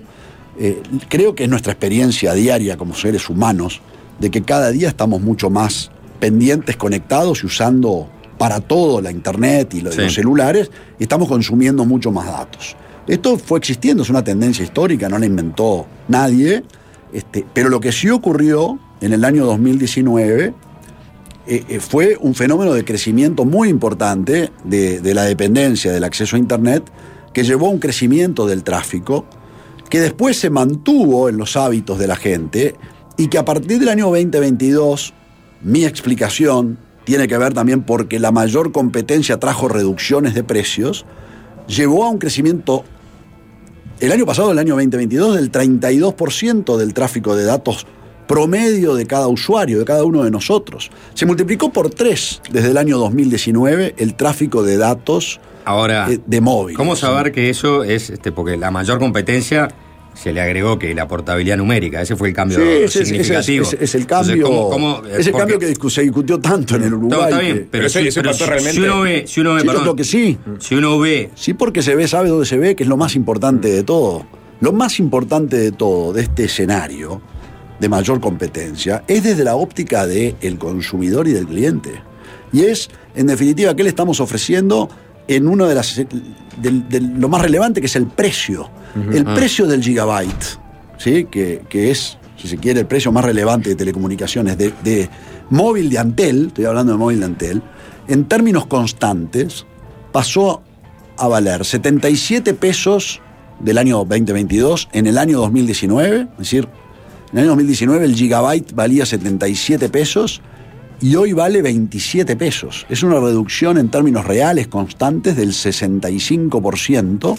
El año pasado pasó de 37 pesos a 27 pesos, o sea, casi la mitad de esa reducción de precios se dio en el año 2022 cuando ocurrió este fenómeno mayor competencia y es donde ocurre también el mayor crecimiento de, del tráfico. O sea, la, contracara... o sea, esos precios vienen bajando en todas partes del mundo, Sí. en Uruguay, este, y hace mucho más años que Lo- la existencia de la portabilidad numérica. No, Digo, lo- es una realidad de la tecnología. Lo he, dicho, se pero se la tecnología. Pero se aceleró, fue mucho más fuerte y se ve muy gráficamente. Si yo le muestro la gráfica que nos sale en la radio, pues le puedo mostrar cómo a partir del 2019, entre el crecimiento del, este, del tráfico, la caída de, la caída de los precios es, Pero es mucho más radical. siempre- siempre pero, pero, pero- pero ya que estamos en el mundo. Pero te agrego algo más. No, no, pero te agrego yo algo más. Sí. Este, porque la comparación, como bien dijiste tú, hay que mirar un poco en términos relativos. Claro. Hace poco se publicó en, en- en- en- en una empresa de estas que hacen los estudios comparativos internacionales precisamente lo que había sido eh, el impacto en el Uruguay del abaratamiento del costo de, Mm. de las, del, del- del precio de las telecomunicaciones móviles. ¿Y qué decía? ¿Eh? Y que habíamos, a- habíamos llegado a, pegamos un salto en el ranking este, espectacular. Ahora, fue por ahí por febrero. Por eso yo te quería agregar algo más que es. En, en- en- es- es- eh, queda, clarísimo este, la, la- la conveniencia de la portabilidad numérica en relación al usuario. Es decir, yo lo que quiero es, es quedarme con mi número. Está bueno que eso se me permita este, para ver cuál es el proveedor que más este, me interesa y mantener algo que es casi hoy día una identidad digital, más allá de que los números también se cambian muy rápido hoy este, y, y volvés a tener todo tu contacto de manera muy fácil. Pero dejando esto de lado, una de las cosas que también se decía en defensa de la portabilidad numérica para aquellos que hablaban de catástrofes o para, para, para el futuro de Antel, era que la incidencia medida ¿no? estadísticamente en el mundo donde se instrumentaron estos cambios, la incidencia en el total de los, de los contratos y los servicios era muy menor, 2, 3%, ¿no? Este, o sea que no había grandes cambios, grandes este, eh, tráficos de una empresa hacia otra cuando es que se aprobaba la portabilidad numérica. Entonces pienso, ¿cómo en, en algo que es tan poco significativo para la competencia, ¿no? Una empresa va a decir, bueno, no, no, no, ahora vamos a basar toda nuestra gestión en, por ejemplo, abaratar precios, mejorar la competencia, porque resulta que podemos llegar a perder, este, no sé, 0,5% de nuestros contratos con, con la empresa competidora. Son, son precisamente estrategias. No, A ver, la portabilidad ya es parte del paisaje, fue laudado en términos ciudadanos, primera cosa, y fue laudado en términos del mercado, de cómo opera. Este, además, no importa tanto el hecho de, de que uno se cambie para un lado o para otro, sino tener la libertad de poder hacerlo. Es que potencialmente poder hacerlo es lo que mueve a los operadores a decir, bueno, si Juanchi se me puede ir o Diego se me puede ir, vamos a ofrecerle mejores condiciones, vamos a fidelizarlo más, vamos a darle algo más, vamos a mejorar el precio, vamos a ofrecerle una financiación mejor para que se compre un celular nuevo, vamos a ofrecerle el, el contenido del, del- del fútbol uruguayo. Yo Digo cosas que nosotros hicimos el año pasado. Este, entonces no es tanto que se quieran cambiar, sino que la potencialidad, la libertad esa latente, ese derecho, Te obliga a fidelizar te obliga a, hacer, a tomar estas medidas para, al final de todo, para bien del consumidor, por supuesto, y el desafío del administrador, que es mi caso, es hacerlo con un criterio que lógicamente acá, a ver, el market share este, es una variable que no es la única que se tiene que mirar cuando uno administra, porque como bien creo que lo insinuabas, no puede tener un market share gigantesco y, y- y llevar la empresa a, a un problema económico, financiero. Lo bueno, que es interesante señalar, es que nosotros acabamos de publicar los balances en Antel hace unos días y tuvimos una utilidad, un resultado económico de 246 millones de dólares en este escenario en el que se están dando estas, estos pasos este, y, que, y que además eh, se compara casi igual a lo que había sido el resultado económico antes de este escenario, nuestra administración, que había sido la cifra, estas cifras, 247 millones de dólares de resultado económico en el año 2021 y 246 millones de dólares de resultado económico en el año 2022, son las dos cifras de resultado económico más altas que Antel registra, es el, re- el récord. Entonces, este, Da, da un salto en la tendencia, digamos, de, de los últimos 10 años. O sea, sí, claramente. También tengo la gráfica por ahí. Si la O sea, es un ver, o sea, pero- pero es un- le es puedo un salto leer. importante, no- Digo, no- no es es- no es parte aburrido. de la tendencia. Es aburrido este, a veces. Pero viene crecimiento, ¿no? número. 2016, 61 millones, 2017, 129, ahí Sí. se duplica. Eh, 2018, bueno, 163, hay un Sí. aumento este, este, también, Sí. se duplica. 2019, 149, ahí Sí. hay una baja. Sí. Sube vuelta en el 2020, 179 millones.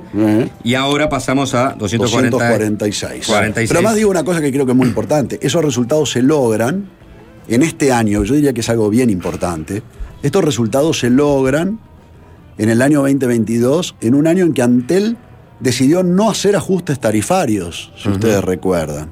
El 1 de enero del 2022, Antel decidió dejar sus precios congelados y no se hizo el ajuste anual que, sí, que se hicieron en otros mercados o que se hizo este o sea que era un desafío importante porque nuestros costos naturalmente su- subían y nosotros manteníamos. Entonces ahí hubo un desafío muy importante y por dónde vino la capacidad de conseguir esos resultados de alguna manera el manejo de gastos y el crecimiento. El crecimiento real de el 5% de los clientes, el 3% de, de crecimiento de, de la tele- de los usuarios de, de banda ancha fija y hasta la telefonía fija. El crecimiento del tráfico me parece que es lo que explica esto, además de cosas que vivimos en un, en un contexto económico, ¿verdad? La economía del Uruguay también creció un 5% el año pasado. Es decir, nosotros a ver, somos el reflejo en gran medida también de la economía, además de este cambio eh, cultural de la gente que cada vez usa más el Internet, etcétera. Está también que estamos insertos en el esquema productivo de la economía en general, y bueno, si a todos nos va bien, a nosotros también. Recién decía, bajamos el gasto. ¿Dónde bajaron el gasto? Nosotros venimos Porque eso también esfuerzo. impacta eh, Mira, notoriamente en, en las utilidades o en el neto, ¿no? Es decir, eh, Nosotros el bajamos, nosotros bajamos gastos en algunas cosas y en otras también subimos porque el crecimiento nos obliga también a, a- a subir. Por ejemplo, te digo, el rubro que creció más el gasto, vamos a empezar por, este, fue por el lado de los terminales. Los aparatos telefónicos. El cambio de las terminales. Claro, el año pasado, en Antel, directamente, eh, nuestros agentes de venta, nuestros, eh, en nuestras tiendas, la, la venta directa, digamos, de, de aparatos telefónicos celulares por parte de Antel, llegó a la cifra de 377 mil. Es realmente una cifra que no se registraba de venta de celulares desde el año 2015. ¿sí? Este, eso nos obligó, evidentemente, a invertir en compras y adquisiciones de celulares, que es aumento de gastos. El éxito de ventas también nos lleva, por ejemplo, a pagar más comisiones a los agentes.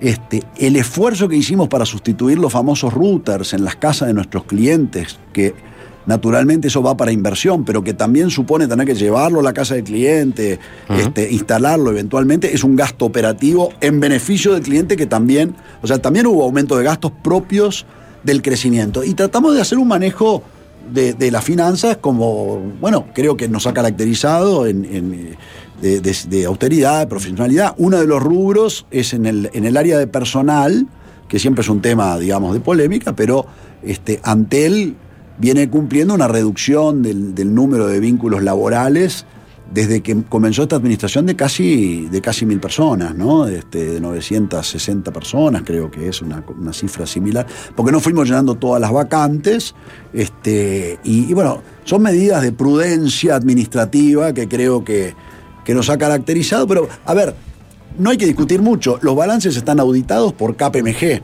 reflejan la realidad material y económica de la, de la, de la empresa, están mostrando estos resultados, son los resultados de gestión, y creo que son buenos y, y- y debiéramos compartirlo. A veces yo no entiendo los que, los que no quieren creer en los resultados favorables. le quiero obviamente salió el informe de- del mercado de telecomunicaciones publicado por la URSEC y empezaron las lecturas, ¿no? Mm. Sí, claro. Una de las lecturas, no sé si, la leyó Gourméndez, es la de Pablo Siris, el, el director por la oposición. No, de- no lo leí. Le, le leo para, para, para ver qué devolución Sí, bueno, me hace de, de- tendría de- que leerlo con atención. porque- no, es, un- es un hilo es, en de la URSEC, exactamente. Sí, es muy raro Pablo Siris, ¿no? Porque le voy a decir una cosa antes que me lea lo que va a decir. Bien, viene No, con no. preámbulo. No, el preámbulo lo dio él antes. El señor es, el es un miembro del instituto que regula las telecomunicaciones. el, el director regulador debiera tener un cierto, una conducta ecuánime, neutral, de recato en sus expresiones cuando juzga a los operadores. Este, yo lo que me llama la atención de Siris, francamente, que notoriamente tiene una, una afiliación de origen político, por algo está en ese lugar, es que haya este, salido ya en varias oportunidades a hacer comentarios y críticas respecto a lo que son nuestras decisiones de gestión de Antel de uno de los operadores. Que, que la, la verdad que no me parece el rol adecuado de un regulador, lo digo francamente. Este, antes que usted me lea lo que haya dicho, porque además no, no creo que vaya a opinar de lleno con lo que él diga así en el aire, me gusta estudiar los temas, pero no lo he visto este, criticando así a los operadores privados. Entonces, eh, francamente es, es algo medio sorprendente. Por su filiación, y- por su de- de la filiación, por su filiación y por su rol. Este, me llama la atención que se meta a opinar, porque, porque también podría opinar sobre Mm. si está correcto o no el nivel de inversión que hace claro o Movistar, o el nivel de tarifas, o lo que dicen sus gerentes públicamente. Es decir, eso de un regulador que sale a controvertir. Bueno, pero bueno, allá. Se entiende allá, el punto. este, Eso es un eh, hilo de Twitter. De que- todas maneras, las tres empresas son distintas, ¿no? Porque si bien son tres operadores, es verdad que la URSAC regula, está claro que, la- que, que Antel, por ejemplo, le tiene que presentar el balance a la sociedad uruguaya, la Y ellos también, uruguaya. ellos ¿eh? también lo hacen, lo deben hacer. Porque Eh, son- ¿Quién? Eh, ¿Claro Movistar? Sí, ellos publican en la inspección de Hacienda y vienen a hacerlo. Pero además nosotros lo hacemos no, porque. no hay una- no, no, no, no, Nosotros o sea, no- rendimos- no es lo mismo, ¿no? re- no, no, yo no, no digo que esté bien que Nosotros este, somos un representantes. director de los SUEC opine sobre la gestión de uno de los operadores No, que tiene me regular. Pero, me llama- me- me pero llamó siempre mucho la perfil de, atención. de las tres empresas. A mí siempre me Por lo llamó mucho la atención, pero bueno, el preámbulo está dicho. Siris lo que hace en este caso es un, un hilo en Twitter, leer, leer algunos pasajes nomás, Sí. este, a, propósito del informe de, tele- de- de mercado de telecomunicaciones que publicó la URSEC. Dice, estamos frente a un mercado maduro que se encuentra en caída o estancado, según el subsector que se considere, de acuerdo a cualquier referencia que se pueda tomar. En los últimos años ha caído el personal ocupado, los ingresos por telefonía fija y móvil, los ingresos por transmisión de datos y de televisión para abonados. Al mismo tiempo ha caído la inversión dramáticamente, el tendido de fibra óptica fue de 96 kilómetros contra 186 en 2021, 182 en 2020, 123 en 2019, que era año electoral, y 268 en 2018. Esto a pesar de que aumentaron el número de servicios de banda ancha fija y se incremen- incrementó muy significativamente el consumo de datos, por lo que algunos abonados que hacen un consumo intensivo reportan una degradación de la calidad. La cantidad de radiobases se incrementó el último año de manera muy poco significativa. Hay cantidad de cosas. Eh, eh, y, y- y corto ahí porque, porque obviamente hay mucha tela, tela para cortar de lo que, de lo que publicaba Siris. a mí me parece que, a ver, hay cosas que ahí yo, algunas palabras textualmente las coincidí sobre la estabilidad del mercado, etcétera. Parece que ahí hay una coincidencia para tratar de encontrar un, un punto de encuentro.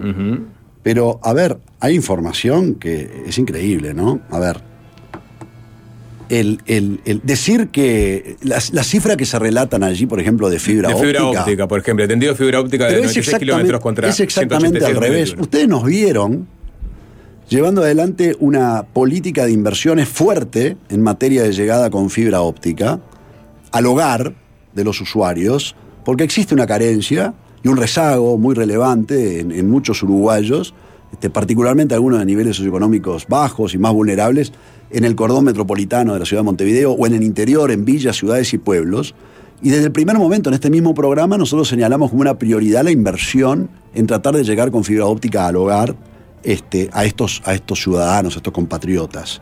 Este, y vieron el año pasado cómo, cómo esto se desarrolló. Entonces, cuando Siri releva esas cifras y, y tira eso- esas cifras, y yo creo que él, él lo sabe, que esos kilómetros de fibra de los que él habla se refieren a esas líneas, vamos a hablar en términos para que la gente lo entienda, se refiere a las líneas no de la fibra óptica al hogar, sino de las fibras ópticas que están tiradas entre este, nodos, digamos, son como la de larga distancia, por decirlo así. Son las, las, la fibra óptica de transporte, la que, la, que, la que conecta centrales telefónicas y radiobases. ¿tá? De una red que está madura y que tiene esa red desarrollada. Es decir, por ahí no es que viene el esfuerzo de Antel de inversión, que es exactamente al revés. ¿Usted sabe cuántos kilómetros de fibra óptica al hogar Antel tendió el año pasado? 1914 kilómetros de fibra óptica al hogar. Por eso, porque llegamos a esos lugares donde ustedes nos vieron actuando. ¿ah? Es la cifra más importante de tendido de fibra óptica al hogar en el Uruguay desde el año 2015, que fue cuando se hizo aquel gran esfuerzo que se reconoce de, de- de inversión en, en- en- En la fibra óptica. en la administración. Pero desde el año 2015, el tendido de fibra óptica al hogar, ¿sí? Este, en el año 2016 fue de 550 kilómetros, en el 2017 850, en el año 2019 fue de 542, en el año... O sea, estamos hablando de cuatro veces la cifra tendida de fibra óptica al hogar, porque, a ver, porque por una razón muy sencilla, nuestra inversión la hemos volcado a ese lugar y no a otros lugares. Entonces, francamente, me sorprendió que él sabiendo que esa es la fibra que reporta la URSEC y esta es la que le importa a los consumidores, a los usuarios, se diga ese tipo de, de, de, de- de tema. Me parece, francamente, este, que ahí se esconde una, una, una cosa. Este, después me dijo también. No, la- cantidad de este, radiobases, por La cantidad de ejemplo. radiobases, otra cosa que, que, a ver. Dice, la cantidad de radiobases se incrementó el último año de manera muy poco Esta- significativa. Esto viene eh, apalancado en el comentario anterior que Mire, ¿quiere dice... que le diga una cosa? Vamos, Sí. Hay cosas que son aburridas, pero que vale la pena explicar. Y el señor Siris la sabe. ¿Sí? La manera en que la URSEC pasó a reportar lo que llaman las radiobases, y esto capaz que es aburrido y técnicamente, pero es la, la respuesta. ¿eh? Se reportan sitios tecnología. ¿sí? ¿Qué quiere decir esto? Si en un lugar hay una antena, ¿sí? si en un lugar hay una antena, y, este, y en esa antena hay, estoy hablando eh, simplificando la situación, hay un equipo de LTE, de 4G, y un equipo GSM, ¿sí? que es de vieja tecnología, ese lugar se reporta como doble, digamos, ¿sí? Porque tiene una, una este, un es sitio tecnología, hay dos tecnologías en un sitio, ¿sí? Antel es la que tiene la red más desarrollada de cobertura del territorio, es la que tiene más, este, lógicamente, más radiobases, más sitios, y además la que tenía más este, instaladas más radiobases. Entonces, ¿qué es lo que ocurre? Cuando nosotros llevamos adelante un proceso de modernización de la cobertura de celular, supóngase que en esa antena que yo le hablé recién, que tenía un equipo GSM y un equipo LTE y que contaba dos, como dos lugares, por decirlo así, si yo le doy de baja la tecnología antigua, que es la GSM, ¿sí? me restan como si hubiera sacado un lugar. Y cuando agrego un equipo adicional de LTE, más capacidad para mi cliente, duplicando lo que es el 4G, como es la misma tecnología y está en el mismo sitio, no cuenta. ¿sí? Entonces, nosotros estamos en un proceso actual de modernización de la red y Siris en este tweet, en forma bastante sencilla o simple, porque evidentemente no es un tema para un tweet, dice, ah, no, casi no aumentaron las radiobases. O sea, A ver, vamos, este, me parece que estas cosas no se pueden llevar a ese grado de simpleza y de vuelta. Me sorprende un regulador haga este tipo de aseveraciones, porque es mucho más, mucho más complejo. Este, eso parece algo medio de, de tribuna. Yo Bueno, ahora voy a hablar este, sobre, este, sobre un director, en este caso es el, el- el- el- el que representa a la oposición ¿no? en el directorio de, de Antel. Sí. Que claramente empresas como Movistar y Claro no tienen esa conformación, por eso digo que son No. empresas que hacen lo mismo, pero que son distintas. Eh, Sí, Daniel- a- acá nunca invitaron ustedes a, los gerentes de, Eh, de los competidores. ¿Eh? Eh, Daniel La Rosa, ¿no? Está- Sí. Hablamos de que el gasto, de que se bajó el gasto en algunas cosas. este, hablamos de cómo crecieron, las, subió. crecieron, las, util- exacto, crecieron las utilidades. Pero sobre el tema inversión, ahí Daniel La Rosa, el director por la oposición, dijo que destinado, ¿no? el dinero destinado a la inversión, si tomamos los primeros tres años de cada gobierno, está tomando seguramente tres años de gobiernos anteriores del Frente Amplio, hubo una reducción de un 38% en materia de inversión. Lo que son los números, ¿no? Yo les puedo dar acá las cifras de inversión, tengo la gráfica, se las dejo, el papelito, está muy lindo. Refleja la situación de los balances. En el Parlamento nosotros fuimos y dimos nuestras cifras respecto a inversión. Y yo precisamente hice una comparación de, un trie- el trienio nuestro con otro trienio similar. Y ahí. ¿Cuál, la- cuál la era? verdad, mi ¿Con cuál, otro trienio? mi reflexión era, eh, acá no la tengo El- la exactamente, anterior pero está, administración está- del Frente Amplio. Sí, están las actas del Senado, porque dije algo que me parece que es bastante evidente. Cuando nosotros comparamos nuestro nivel de inversiones y miramos en qué estamos invirtiendo, también tenemos que ver esos periodos que seguramente son los que la Rosa compara, porque no sé Sí. de dónde sacó esa cifra del 30 y pico por ciento, abarca inversiones, por ejemplo, en la Antelarena. ¿Sí? Entonces, lo que yo dije en el Parlamento fue algo que me parece que tiene que ver con el enfoque que nosotros le damos a la administración. Y es que cuando uno analiza la inversión que fue a lo que nos importa a nosotros, que es infraestructura de telecomunicaciones, cosas que son en el núcleo central de nuestra esencia de servicio al consumidor, nosotros consideramos que hemos aumentado, en, en realidad invertimos un 6% más en términos comparables que, que, que- que ese periodo, porque esa plata fue para otra cosa. ¿ah? Entonces son visiones distintas, la verdad que siempre vamos a poder, este, está bien, digo, del debate surge la cuestión, ¿no? Este, cada uno este, interpreta esto de esa manera. Pero no digo- comparativamente con, con el, el- el- el tri- el primer trienio, de, por ejemplo, de la administración pasada, la inversión que hizo esta administración, ¿qué relación de porcentaje tiene? Incluyendo Eh, todo, mira, ¿eh? no me importa sí. que sean anteles arena o que sean radiobases. Y te, y te lo- te voy a leer las cifras que tengo aquí, pero al, al pobre escucha lo vamos a matar con números. No, no, está bien, pero, Pero- capaz, capaz pero que vale- la jugaba ahí de, vale- vale memoria, en vale relación la a lo que dice la Rosa, ¿no? Nosotros que según él compara, compara, no sé con qué trienio, Mira, tampoco nos- compara para- la Rosa, vamos- pero. mira, en el año 2020 nosotros en plena pandemia y en plena crisis, con dificultades operativas y restricciones para poder llevar adelante obras, que estaba la gente poco menos que, que bajo protegiendo su salud en el encierro, invertimos 135 millones de dólares. Es la misma cifra que invirtió la administración anterior este, de Antel en el año 2019 sin pandemia, para decir ahí. En el año 2021 nosotros invertimos 164 millones de dólares, ¿sí? Lo puede comparar con el año 2018, donde Antel invirtió 180 millones de dólares de la administración anterior. Hay una diferencia ahí de 16 millones de dólares. ¿Sabe lo que se invirtió en el 2018? Básicamente el Antel Arena, ¿sí? El Antel Arena. Por eso yo digo, hay que ver en qué se invierte. En el año 2022, el año pasado, nosotros invertimos 156 millones de dólares, que es la misma cifra que en el año 2017 del Frente Amplio, de la administración anterior. Pero ahí también estaba el Antel Arena. Entonces yo creo que, francamente, los niveles de inversión son adecuados y creo que nosotros estamos poniendo nuestra mirada en las cosas que consideramos que son más relevantes. Y estamos manteniendo un nivel de inversión que en términos de lo que es la comparación de la industria a nivel internacional es del orden del 14-15% de nuestros ingresos, que es un nivel adecuado, además para mantener una actualización tecnológica, que es otra cosa, ¿no? Que, que siempre que siempre importa. Ahí, ¿eh? este, ahí- A mí me gusta que esta- estos, estos dólares que hemos referido, en algunos casos, este, han ido a subsanar la situación, por ejemplo, de que no había fibra óptica en barrios como Cerro Pelado, La Capuera, en el departamento de Maldonado, que son barrios, barriadas populosas de gente trabajadora, o aquí en Montevideo mismo, en el barrio Borro, en Casavalle, esta gente estaba esperando esta solución.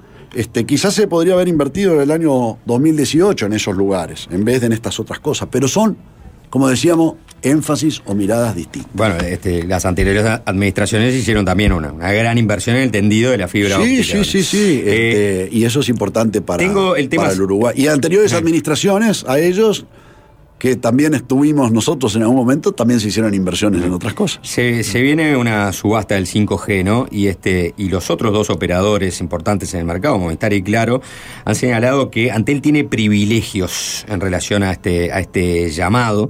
Las dos empresas de telecomunicaciones privadas que operan en el mercado aún no comunicaron oficialmente si participarán y en los comentarios que enviaron rechazaron la ventaja de Antel señalando que viola tratados internacionales. ¿Qué opinión tiene al respecto de estas quejas que han, plantado, que ha planteado la competencia de Antel? Bueno, la primera reflexión es que las reglas de juego en el esquema que regula eh, las telecomunicaciones en Uruguay tiene, eh, digamos, especializaciones y roles diferentes. Eh, nosotros tenemos como, como definitorio de las políticas de telecomunicaciones en el Uruguay al Poder Ejecutivo a través del Ministerio de Industria y como eh, entidad reguladora que fija las, normativas y las reglas de juego, la URSEC.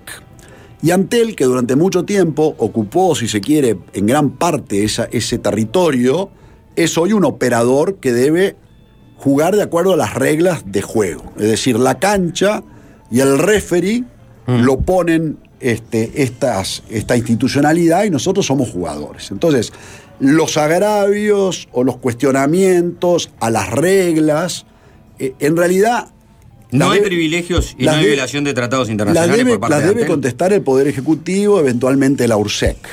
Y no creo que me corresponda a mí esa, esa respuesta, que soy este, un humilde servidor, un humilde eh, un operador. Este, de todas maneras, sí puedo referirme a que esto, esto, esto no es una innovación.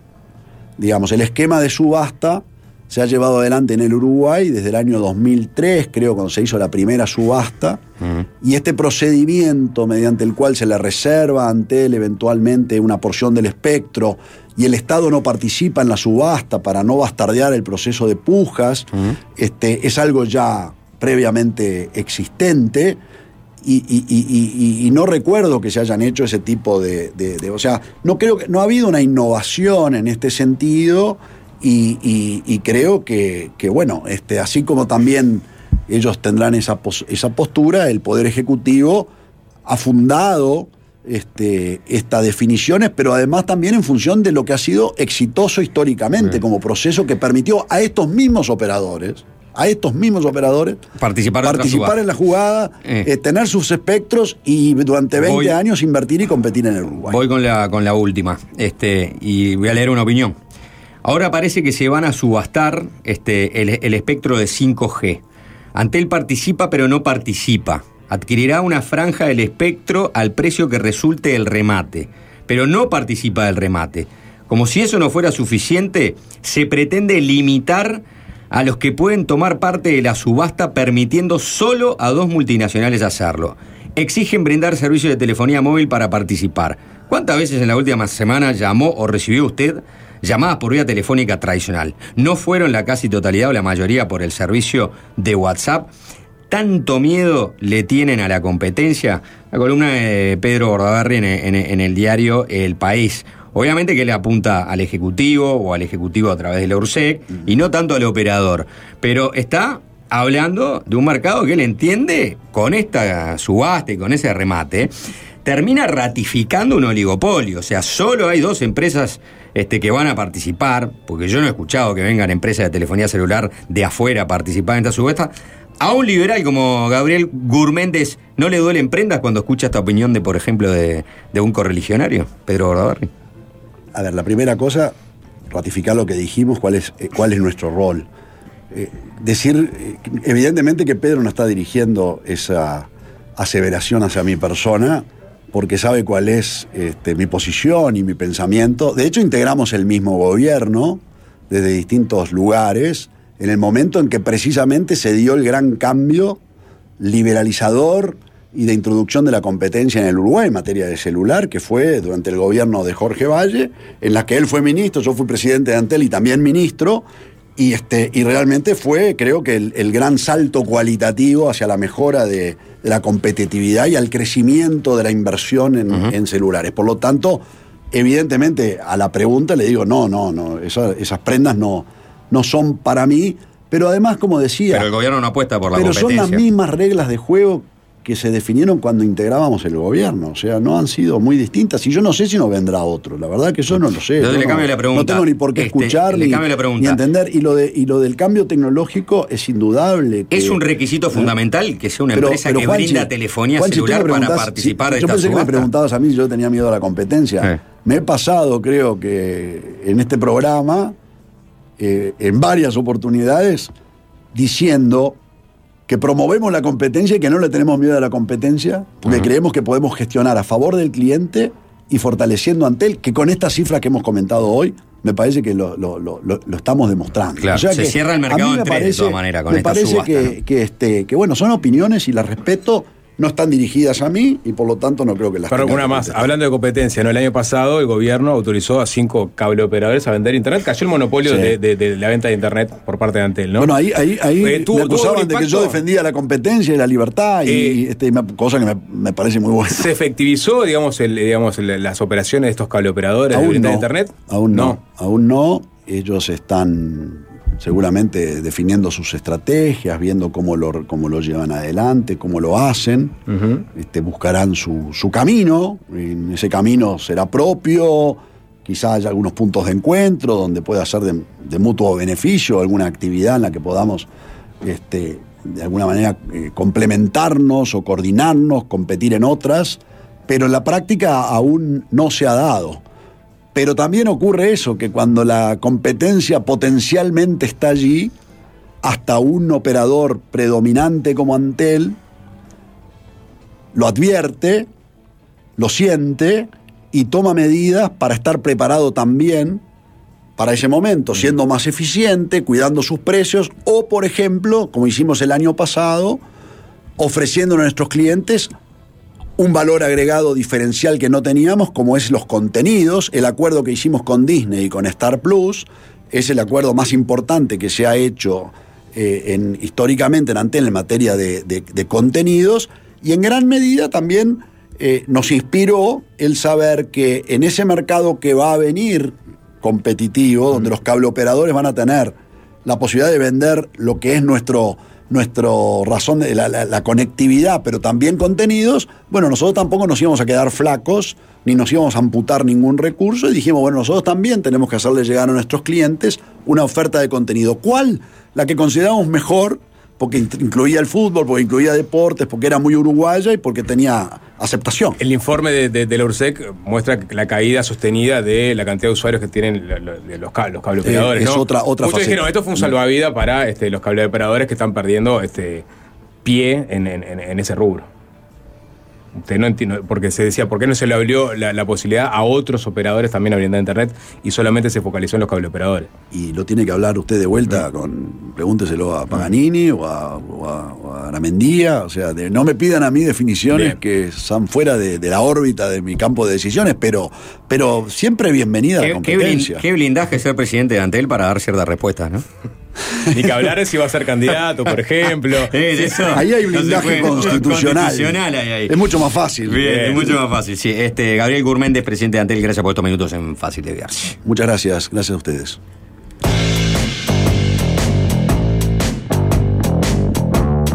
Fácil desviarse. Bien, quedaron varias preguntas planteadas para Gabriel Gourméndez. Eh, obviamente, eh, no se las pudimos leer y, y quedarán para, para otra. Obviamente, cuando hablas de Antelo, eh, te llegan enseguida las quejas de ese me cascó el servicio, la conexión ta ta, la ta ta ta. Bueno, este, no, no hubo tiempo para todo. Sapo, ¿podemos hablar de algo importante? Alvin, te pasó una canción por ahí. Subile un poquitito.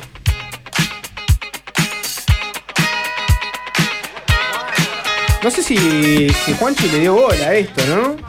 ¿Cómo? Viste que mandé una imagen. Por supuesto, pensé que iba a ser bastante más cringe de lo que finalmente fue, pero está.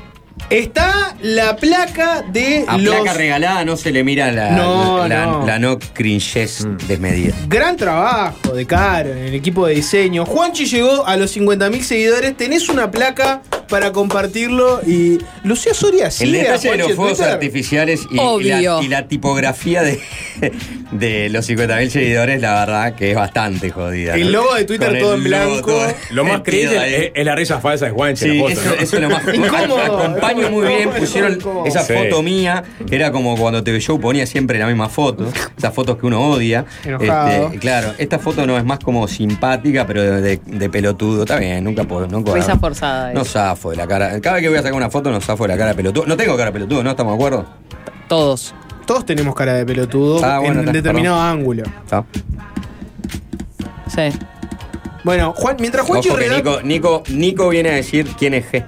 Hola, Nico. No. ¿Cómo andás? No, no hagas caso de, ¿Qué de tal? todo esto. Hola, Luchi, ¿cómo andás? ¿Qué tal, Sapo? Ya ¿Qué tal, vamos a oficialmente presentarte, Sí, vamos a una perfecto. tanda, vamos a presentarte. Hoy vamos Sí. a hablar de viandas para Sí. niños, comida para niños. Sí, sí, vamos a empezar este Sí. principalmente hablando del Nuggets, básicamente. No, Nuggets no, los congelados, favoritos de, todo nuestro- nuggets de congelados. nuestros hijos. ¿No? Los Sí. favoritos de nuestros hijos. Y a partir de eso vamos a hablar un poco de, de, bueno, de, de las posibilidades y de, también de- del camino que tiene un sub y baja emocional de frustraciones y alegrías con respecto a la alimentación de nuestros niños. O por lo menos el mío es así. Mm, el camino es la recompensa, Luchi. Pre- pregunta a, lo- a los papis de fácil desviarse, a los más papis de fácil desviarse. ¿Piensan que la comida favorita del hijo habla de, de sus padres? Un, un nene que tiene una comida X favorita. ¿Cuál es la autonomía, un poco del, sí. ¿cuál es la autonomía del niño para lograr identificar su propio gusto? Decís. Ponele, vos estás en una fiesta, ¿no? Y le agarrás un nene y decís, ¿cuál es tu comida favorita? Y te dice, no sé, me gusta la hamburguesa. La albóndiga este, de espinaca, por ejemplo. Claro. albóndiga de Sí, espinaca. o el falafel. O el falafel. Ah, ya, no, ¿Eh? está, ya por eso, ya te vas. Sí, pero re, claro. es hijo de un vegano. Sí. O sea, Sí. no hay otra. Sí, sí, o un turco. también, Claro. también. Y si te pero- dice a mí me, gusta una, las- me gustan las húngaras, por ejemplo, ¿no? Y bueno, es Ah. hijo Es de. hijo de sapo. de- La húngara de la pasiva. Primero es hijo de tigre y segundo. Hijo de tigre. ¿Se, se, se juzga al, al padre por la comida favorita de, de los hijos? Lo que pasa que, eh, en mi opinión, que yo este, trato de opinar de lo que voy viviendo en la vida, ¿viste? Eh, me parece que es variado. Tiene que ver como que hay una, una, un árbol, ¿no? Enraizado según lo que aparece en la casa, pero también el niño es su propio gusto. Exacto. ¿Estamos de acuerdo? ser presentado la- toda la paleta de gustos sí, que hay sí. sobre la faz de la tierra y, y sin embargo se decanta por Sí. la mesa con puré. Sí. Bueno, ta- pues, eh, a ver. ¿Quién no? Si yo le, ¿Quién no? ¿Quién no? Claro, ¿Quién no? eh, Si yo le pregunto a mi hijo, sabe, sabe. porque ya le he preguntado varias veces, inclusive porque tenemos que hacer el ejercicio para esta columna, ¿cuál es su comida favorita? Ya sé lo que me va a responder. ¿Sí? Sí, pero lo voy a decir después si querés. Pero Sí. y, y hace mucho tiempo, a mí me gusta mucho esto, porque también, hace mucho tiempo que es la misma. Sí, viene manteniéndose. Viene eso. manteniendo- A, a veces ¿Un año? hay una ligera variación. Porque para todos nuestros oyentes, es decir, eh, el hijo de, de Juanchi eh, y el mío. Tienen la eh, misma edad. Tienen la misma edad. ¿Siempre tuvieron la misma edad? No. ¿Qué? no, está bien. Y el otro día leí un, un tuit que tiene un poco que ver con esto. Que era una persona que puso algo así como.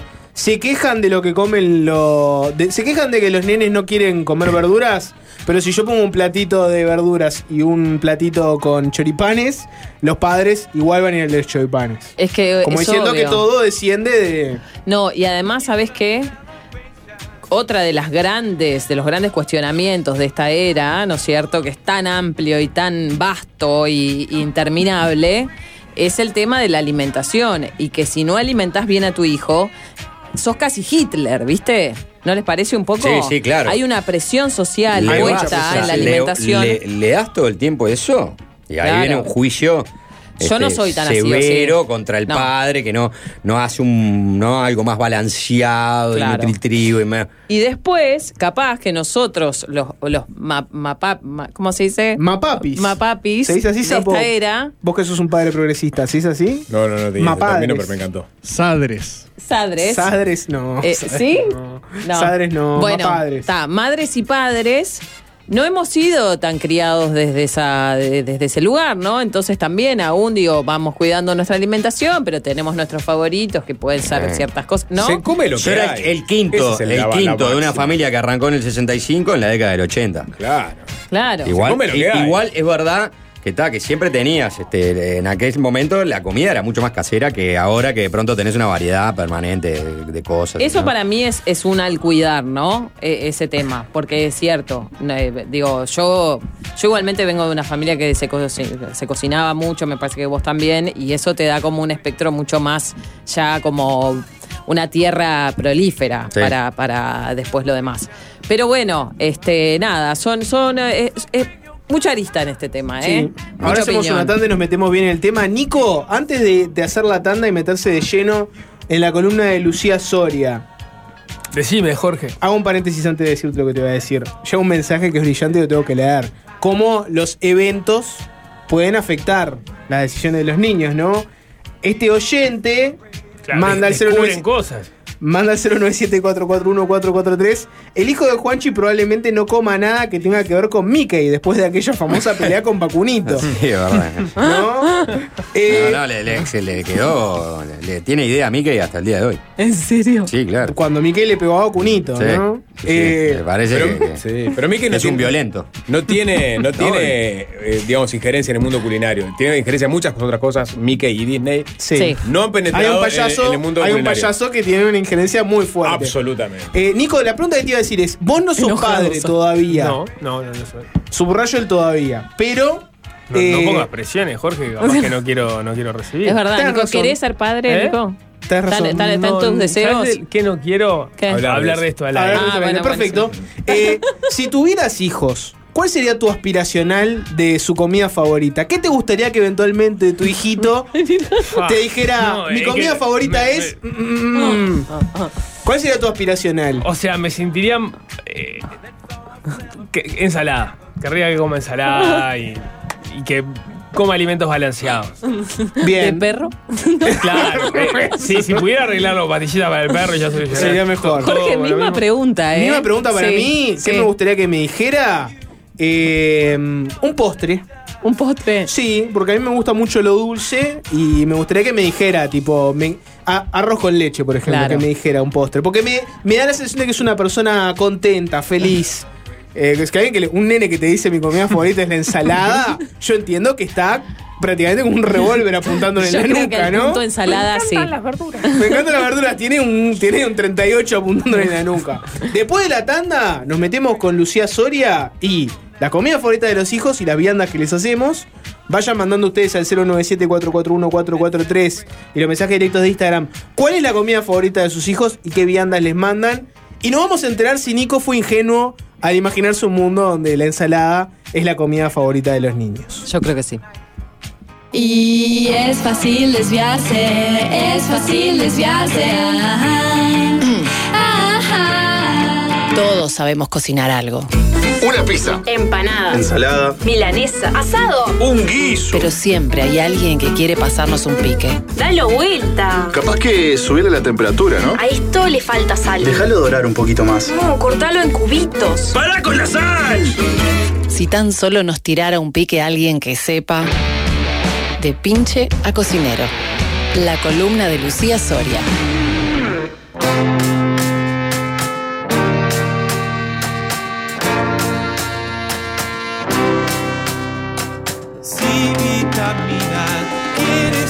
Bien, manzanas de Rubén Rada para. Manzanas. Amenizar la columna de Luchi. Tengo cinco hijos, entre 3 y 13 años. Todos llevan vianda todos los días a su prisión, pone. ¿Cinco hijos? Sí. Entre 3 y 13 años. Sus comidas favoritas Claro son. que la vianda para cinco está a tener que todo lo mismo. Pa, yo sufro con la vianda para uno. Pasta carbonara para dos de ellos. Pero es lo mismo, pero cocinas masa.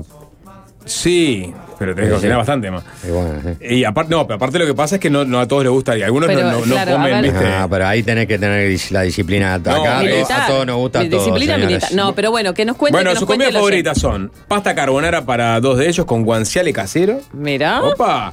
Risotto de hongos. Que de son lo- los hijos de- del chef este. De, sí, Eh, de mi amigo Chachi que hace su, sus Mira, pará, vamos a terminar el mensaje. Risotto de hongos de, de los secos nomás. Guiso de lentejas con morcilla porque somos gente de bien.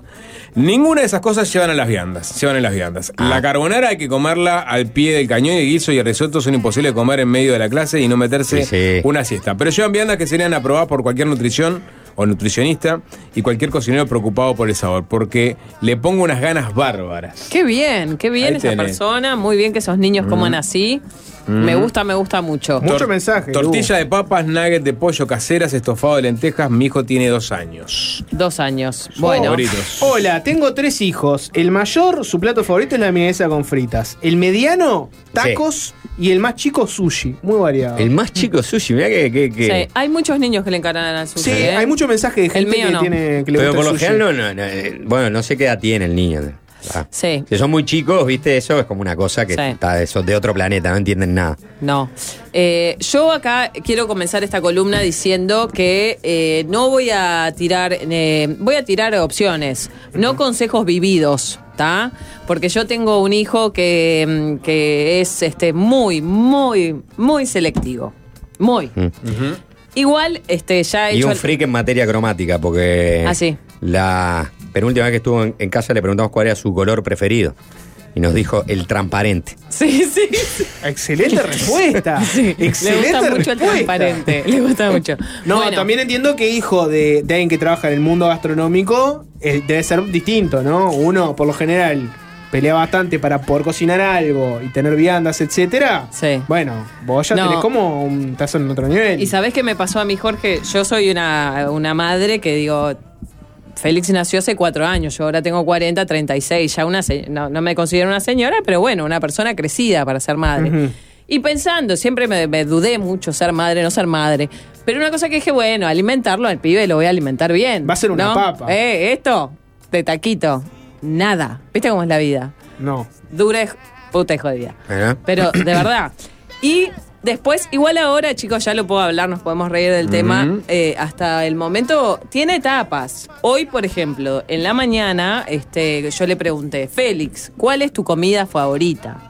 Y él dijo, pollo con arroz. Pollo con arroz. Bingo. Bingo, que la verdad yo me sentí bastante bien con el tema, ¿no?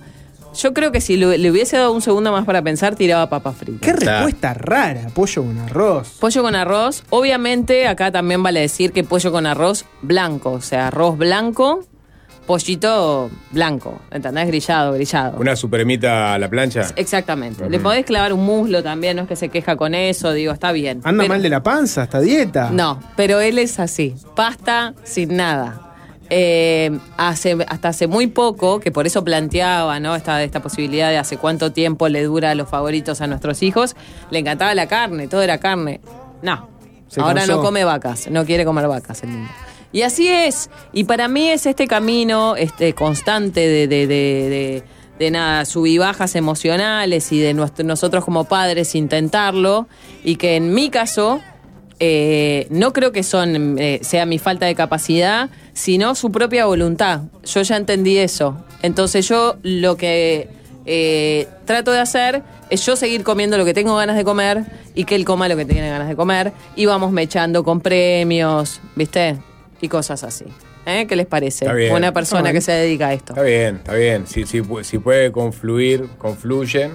No, y- y si, si no, no te vas a privar vos de, de clavarte una polenta con tuco porque al nene no le gusta. No, y por ejemplo, ¿no? No, obviamente que hay, que No. hay una, una, una tranza en el medio, ¿no? Si él come un pollo con Mm. arroz y tiene ganas de comer pollo con arroz porque le fascina y es su comida favorita, yo, primero que no es todos los días, vamos cambiando, ¿no? Pollo con esto, milanesa de pollo, arrocito, pepino, zanahoria come también. Le, le estás esquivando el gusto a los nuggets, por lo que veo. No, ¿vos sabés que no le gustan? Porque no lo ¿Por qué? presentás. Porque no, No, lo presentás no, nuggets, estoy no. seguro. Ni Para ahí. vos es mala palabra Sapo. nugget congelado. No, Sapo, vamos eh, a la querida M, Sí. o sea, querida, Ajá. papa frita. Sí. Se le presenta hamburguesa al pibe, todos sus amigos comen hamburguesa, todos, todos, nuggets. No lo agarra. No. No, le interesa, no le gusta. Mirá. Bueno, está. En eso, en eso me alegra bastante. O sea, es, ra- es- es un diferente. sí, es un diferente. Es un totalmente. diferente. Sí, por lo general a todos les gusta el nugget. Exacto. Como también cuando le preguntabas durante el mundial, este, como el transparente, Mm. ¿no? Eh, Feli, ¿vos de, de- de qué equipo sos? Yo soy del mundo. Te Uh, tiraba. mirá. ¿Entendés? Conceptos profundos. Me, Profundo, me ¿eh? llamo Manu Chao. Sí. Estaba, estaba sobre la mesa el pedido de saber las pedido de comidas favoritas Sí. de los retoños de Sapo y Juanchi. Sí. Y también una idea típica de una vianda común y corriente que, que le podrían mandar. ¿Cómo sería? Arranquemos contigo, Sapo. Comida favorita de tu nena, de Julia. Y bueno, nugget seguro. Eh, la carne en todos sus formatos. Muy bien. Un churrasco, mata por un churrasco. Eh, ¿Qué más? Las moñitas. Pero ¿qué es Sí, lo que pide? ¿Qué- si, si yo le pregunto, Julia, ¿cuál es tu comida favorita? Te va a Es decir hamburguesa al pan, te va a decir Mm. nugget, te va a decir un asadito. Muy bien. Sí. ¿Postre? Postre fruta. Solo bien. fruta. Muy bien.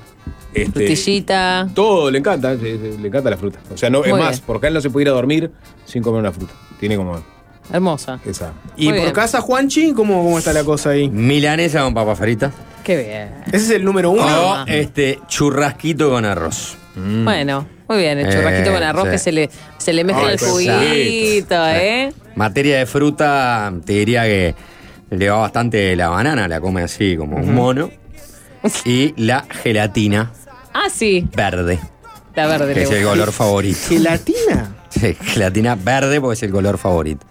Está Eso más o menos es el, el- te diría que sus predilecciones. Qué rico, Claro. qué gusto bien sintético y Sí, a mí me gustaba verde. mucho la gelatina. Eh, yo se la traté de ingresar porque es bueno como postrecito. Sí. o sea, está bueno. Mucha azúcar, lo que sea, pero ¿Es cartílago de pescado? la gelatina? ya hoy en día me parece que no. ¿No? Capaz que tiene algún tipo, pero me parece que es todo más sintético. Hay, que, Eh, hay que investigarlo. Yo lo que creo, eh, ¿qué tal? Bueno, de eso estábamos hablando. Viandas, viandas. Yo, por ejemplo, hay algo que me parece muy importante de las viandas y es que la vianda tiene que ser algo que el niño consuma. No hay que ponerse en las locas pasiones, ¿no? De, de le voy a mandar de probar croqueta de arveja a ver si me la come. Porque aparte le transferís la responsabilidad a otra a las maestras. Y, ta, y si vos sos el enemigo, si le mandás algo que no le gusta y la maestra tiene que estar luchando con el nene, con algo que ya sabes que no comes en tu casa, ¿no? Claro, eso es maldad. Eso es maldad. Imagínate encima la maestra. Sí, no, igual, ojo. ¿Qué? Porque también es la forma de que te coma eso que en tu casa te hace un berrinche. No. Eh, bueno, los niños- Ya detectamos a alguien que tercerizó la comida de los niños diciéndole. increíble. Le Hacela comer verdura vos. Es increíble. Lo po- lo pongo no se hace responsable de darle de comer ciertas cosas en la casa cuando no quiere y le tra- transfiere el Nunca, fardo nunca lo hago. Nunca al lo hago, sistema educativo. Obvio. A veces nunca lo hago, pero. Pero eh, lo pensó no, no, pero como lo pensé. de decir. Lo pensé más de una vez. de. Porque, porque come No. todo, mi hija. eh, cu- cu- cuando vuelve la, vuelve la vianda vacía de lo que sea. ¿Ah, sí? Claro. ah, Entonces, una genia, digo, nah, Julia. del- Pará, del- no, y también la realidad es que muchas veces los niños se comportan. Ah, se comportan de una manera en el jardín o en la escuela y de otra en la casa. Sí, a veces ¿no? le da más pudor tener que enfrentar al maestro que enfrentar a, la- a los padres. ¿viste? Exactamente. Le, le- le toman Claro. los puntos. No, y es uno más, ¿no? En, en ese, en ese lugar. En casa sos, sos el rey En la nuestro reina. caso es, es, es único. Entonces ya ahí también juega, ¿viste? Nosotros le mandamos la vianda y casi siempre viene media. Mira para abajo. No se toca mucho, ¿eh? ¿No? No, No, no agarra. no, no, no se toca mucho. Y viste, yo entiendo que las ma- los maestros y maestras lo tienen que hacer, pero no es re frustrante sentir el peso del tupper. Que volvió igualito. Uh, ¿No? Y darte cuenta que no comió Claro. nada. Sí, sí, pero no, nada. No, y a mí posta, no.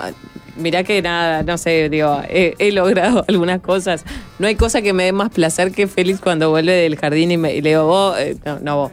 Félix, ¿cómo Vos. estuvo? ¿Cómo estuvo Sí. el almuerzo? Riquísimo, mami. Ay, levanto la vianda livianita y digo, qué alegría, vacío. ¿Entendés? Pero son esas cosas que uno no puede creer. No, yo creo que no, eh, no, no hay que hacerlo. Las cosas nuevas se intentan en casa como estábamos hablando anteriormente, se intentan probándolo uno, porque también, ¿no? Que no quiere decir que tampoco al niño le va a gustar. Eh, y, qué sé yo, yo no tengo un estudio de esto, pero para mí hay muchas cosas que a los niños le, le detienen ahí la- el entrarle a ciertos alimentos. Dame. ¿En qué estás pensando? A un ejemplo. No, qué Los sé nenes yo. ven esto en una vianda y ya, mmm, no, me, no, me, no me cerró. No sé, te tira un calamar, capaz que no les divierte. Claro, está o sea, claro. Se lo agarra y se lo tira en la cara a otro, a otro nene. Calamardo. Un ejemplo típico de una vianda eh, de, ¿Vos de preparás también la vianda, sapo? Sí. Sí. Bueno, hoy, la de hoy. eh, es ¿Qué un- habría? eh, todas las semanas hago un pastel de carne. Mañana Muy hago pastel de carne. Clásica vianda, pastel de Clásica. carne, seguro. Clásica. Y va el pastel solito. No va una, un acompañamiento. No, tiene puré, tiene aceituna, Sí, es verdad, ese está todo completo. Hecho un éxito. El pastel de carne es un acompañamiento y una comida. Una comida. Qué rico un pastel de carne. ¿Qué, ¿eh? le, ¿Qué le tunearías ahí? Yo, eh, yo le mandaría, por ejemplo, ahí de costadito o al lado o en un tapercito aparte, unos tomatitos. Mm, está bien, bien. ¿Eh? ¿No? Fre- Fresqueli. O fresqueli. Fresqueli. Fresqueli, frescor, comiste algo más, ¿no? Sí, sí, más. Claro. Ahí, Te explota en la boca. Sí, un pedacito de pepino, unos pedacitos de zanahoria. Zanahoria no. Te digo que voy con el tomatito, como una, una bolsita de tomatitos. Estás por quemarte con el sol, eh, te. No, ¿Por qué? no. No. No, No, no, está no. bien, está bien. Un tomatito juega. Dame Sí. otra vianda classic del sapo. Eh, vianda classic mía. eh, Se abre ese tapercito de, de bueno, crufi y eh, aparece. Potecito de tomate y, y palta y, y pollito picado. Me encanta. Muy bien, muy fácil, bien. Fácil de sacar. Nutricionalmente balanceado, todo éxito. ¿Y tenés tupper? ¿Es un tupper generalizado o tiene No, ese de mirá, las ten- divisiones? tengo un ah, si lo trajiste acá. No, al tupper no, de Julia. el traje del tupper de Julia, sí. Qué horror. No, es un tupper, pero no tiene compartimentos. Por eso tengo que poner un tap, otro tupper que tiene que ser muy bajito porque el tupper es bajo. Compramos un tupper con compartimento, vos. Aragán. Yo te O sea, no es fácil, eh, porque, porque tiene que entrar en la vianda bien también, ¿viste? Tiene que ser un tamaño adecuado. Pero es verdad, tendría que comprar un tupper. Nunca una inversión No. mínima eh, en la familia. canje, si, que- si puede salir ahora. Claro, Ay, che, manda- mándennos unos, unos Un tuppers. Amway. Y una vianda. Pedí alguno, cualquiera. Una sea vianda de- típica de uní. nada, algo. Mirá, eh, yo tengo que admitir, eh, yo soy muy partidario de la, De que la la- corresponsabilidad en la crianza. Listo, ya se, ya se dijo todo. Por eso trato de mantenerme sobrio los domingos. Pero la verdad que con la vianda, vos sabés que no estoy eh, colaborando en lo más mínimo. Yo hago No yo- estoy pensando las viandas, no estoy armando las viandas. No la veo a la vida. Y no estoy eh, procurando este, que cuando llega, porque cuando el niño llega yo nunca estoy, y cuando el niño este, se va yo nunca estoy. Lo que sí es verdad que en la noche anterior este, Estuviste. podría preparar la vianda. Pues Entiendo que cocinar. después de estar tres horas con, con sapo, llegar a mi casa y tener que pensar y preparar la vianda puede ser un poco injusto para, para mí, como pareja tan excepcional que soy, ¿no? Claro, claro. Ay, bueno. No me metas a mí en el medio. O sea que no sabemos, No qué hay sabemos adentro de la No, vianda. tampoco. sabemos. Y él igual, yo creo que tampoco. igual sabe, ¿no? No, yo más o menos sé cuál es, porque ve- veo, veo las, las propuestas de, de decir, le estoy poniendo esto para quién es, no, esto para el nene, que no sé qué, para la vianda. ta, ¿Y este perfecto. tupper de carne picada que es? No, es la vianda de mañana. Hoy se hizo pastel de carne, justamente, ¿sabes? Qué Qué rico. Bueno, yo voy a contar la mía. A porque ver. yo ya, este, con esta, esta cuestión que les conté de, de el- el, eh, las pocas posibilidades, trato de jugar seguro. Es una deconstrucción de que. No, de nada. Es una reducción No, de no, que. son tres componentes. Siempre. Tres. Tres. Y ahí te juego. A veces te sumo un tapercito de frescor al lado. Porque vale decir que en general las viandas que van a las escuelas, digo, por más que tengan tres compartimentos, la meten entera al micro, ¿no? En todas, en las microondas, en todas las escuelas. ¿no es Difícil que el pastel de carne y los tomates vayan a estar. Ah, bueno, pero Sí. por eso mando un taparcito aparte. Perfecto, por eso te digo, yo también hago eso. Entonces, en el, en el tapercito que tiene tres compartimentos, yo he definido, ahora estamos en la época del pollo, milanesa de pollo, pollo, milanesa de pollo, pollo, milanesa de pollo. Pero siempre entra una proteína animal, ¿no? Que tiro ideas para que la gente que no tiene esta, esta obligación del pollo en este momento pueda pensar carne, milanesa, milanesa de pescado, huevo, un huevito duro Churrasquito. un churrasquito, este, unas albóndigas, puede ser algo que sea más como una croqueta de, de garbanzo, digo. ¿Un si te- churrasquito puede viajar de un día para el otro? ¿Desde la noche? ¿Sí? ¿Vos lo, lo haces a la noche? ¿Lo, ¿Se lo llevas cortadito? Bueno, lo cortás, lo pones en el tupper, lo guardas en la heladera, al día siguiente lo sacás y está espléndido. ¿Está bien la carne? eh? Obvio. Digo, no va a estar eh, recién, como recién hecha. ¿Vos le haces todas las mañanas la vianda? No, no, de noche. Ah, yo también. Yo también trato. O a veces, a veces y a veces. Pero para mí, re. Y esto también, en la era de hoy, digo, hay que ganar eh, terreno. ¿Viste? Hiciste tres churrascos a la noche, hace cuatro y ya se lo hiciste. Claro. Yo Hay que ser lo más eficiente posible con el tiempo. Exactamente. Bueno, entonces, primer componente siempre una proteína, en mi caso animal, ¿no? Que bueno, estaría siendo el pollo en este momento y sus mil sus dos variantes, milanesa o grilladito. Segundo componente, algún tipo de carbohidrato. Vamos a, o cereal, un arroz, una pastita, eh, algún niño puede llegar a comer un cuscús, una quinoa. Puré de papa. Un puré de papa, eh, boñato, cosas más así pesaditas, contundentes, carbohidratísticas, ¿está? Y en el tercero le meto algún otro vegetal. Onda, zanahoria, brócoli, eh, zapallo, digo, las variables, eh, millones. Si te comes zapallito, eh, divino, divino, excelente. Pero en esa combineta de tres te juego yo. Y después por ahí, a veces, si tengo, le meto. Tomatito no come mi hijo, ¿viste? Tampoco. No, come- Hmm. no te come tomatito. Eh, que los niños, los cherries, los aman. Sí, eh, en casa lo mismo. ¿eh? ¿No come? No, no, No le cabe. no, no, no, no le da pelota, tenés que obligarlo a que coma un tomatito. Bueno, y, y quiero saber también, ¿a- ¿le, funciona la obligación? No, no, pero dale, la insistencia, no la La obligación. insistencia. Dale, come un tomate, dale, ah, da- dale, uno, dos, dale, uno, dos, dale.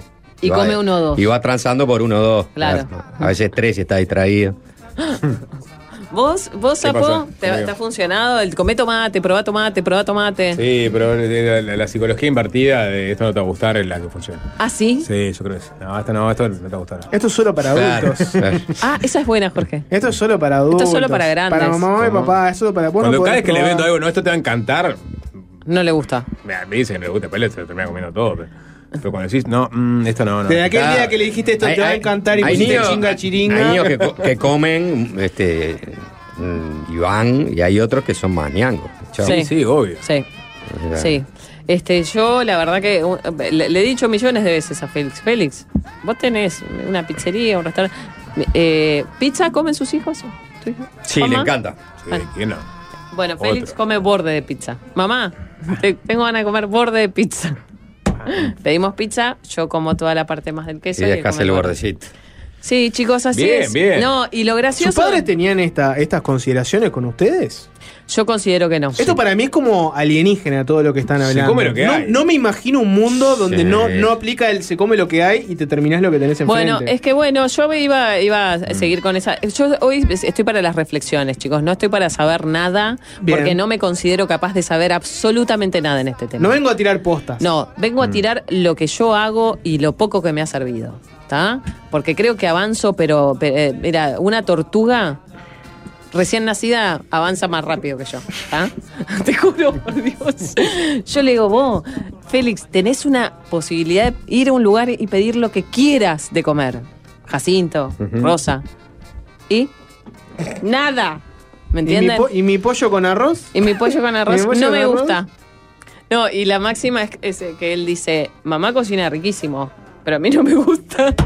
Ah, ¿qué, sé- qué, qué- qué significa eso? Mamá cocina riquísimo, es pero no me gusta. Clásico. Él sabe que yo cocino, Claro. y es que tengo el restaurante, que salgo en la tele, cocino porque me ve el programa. Sabe que a otra gente le gusta, Claro. pero a él le chupa un huevo. Está bien, o sea, me sincero. parece excelente. Es muy, es muy. Vos me decís con los bordes de pizza, este, puede ir a la, la pizzería de Suponir Operal, por ejemplo, que te venden los bordes de pizza relleno. Ah, Ah, Chivos. ah, muy bien. tiro. Muy bien, puede ser, puede Creo que ser. estás Ay, cobrando, ay, ¿te estás cobrando comisión? vos? Ese es Con- increíble. Eh, ojalá que estén escuchando los amigos O de sea, alguien que es dueño de una pizzería, le nombras otra pizzería Sí, Y ni nombra la mía. y ni nombra la, es impre- es La, nombra, la nombró recién. Le tiró, dijo Rosa y dijo Jacinto. ¿Algún, Pero me- Rosa es la mejor? Sapo. Rosa es la mejor, Rosa la de los bordes de la pizza. Ah, Está, está bien. A Eh, Sapo le gusta Submarino Perales, ya sí, quedó. ya vimos. Los Eh, algunos mensajes. Vamos con algunos, Sapo. Sí, a- querido. A trabajar. Pará, Eh, me, me quedé, me, me- me quedé pensando, Luchi, en. Ah, no, en lo de la obligación. Porque Jorge Sí. decía. A mí me obligaban yo, a comer. Yo que tampoco quiero repetir la experiencia que yo tenía que vivir, por ejemplo, cuando Una había yo ensalada de chaucha. Y yo me obligaban a comer la ensalada de chaucha. Yo dete- detestaba la chaucha, pero a más no poder. Y hacía el ejercicio de eh, juntar- apilar la comida abajo de los cubiertos y, y como ponerla abajo. Pensando que no me iban a ver. Obviamente me veían. Decían, no, terminé de comer todo y tenía que comerme toda la comida. Y yo no quiero repetir ese experiencia. no. No, y sabes que en esta era. Sí, está- está- no yo sé, estoy de qui- acuerdo, quiero, me acuerdo. Vos gustaría. lloraste, dijiste, Jorge. Yo, yo lloré una vuelta. No, ya me- casi de adulto, te diría. No, porque uno de- después se empieza a preguntar. A esta hora estoy confiado de que no me estará escuchando. Uno después se pregunta. Claro. ¿qué, qué pasa en mi familia? Que si yo pido comer otra cosa y no, no quiero comer lo que, lo que tengo ahora, no me lo dan. ¿Acaso no me quieren? Uno se- Claro. se, pre- interioriza eso. Uno lo que interioriza es eso. Vos, ¿qué, qué está pasando acá? Está ¿Vos bueno no pensás que obligar. pensabas así de chiquito? Está claro, está bueno no obligar a, a los niños a, a sufrir comiendo. Porque después además van a generar una relación nefasta con la comida. ¿no? Totalmente. Mm. Eh, yo creo que la obligación no es el camino. No. Sí, sí, la eh, posibilidad de observar otras cosas. Sí. Que primero siempre, como hablábamos, no sé si estábamos eh, este, en, la- en vivo, en vivo, en el aire, eh, empieza por uno. Siempre empieza por uno. Uno no puede jamás pensar que su hijo no, que coma brócoli, que coma zanahoria, si en la vida tocaste un brócoli. Y te mira a vos y ve que estás comiendo cualquier Nuggets. cosa, claro. En casa de Nugget, eh, hijo de brócoli, no. No. Bueno, mensaje, vamos. Sí, te leo uno. Dice: Escuchar a Lucía con la selectividad de su hijo me quitó un peso y una culpabilidad de encima.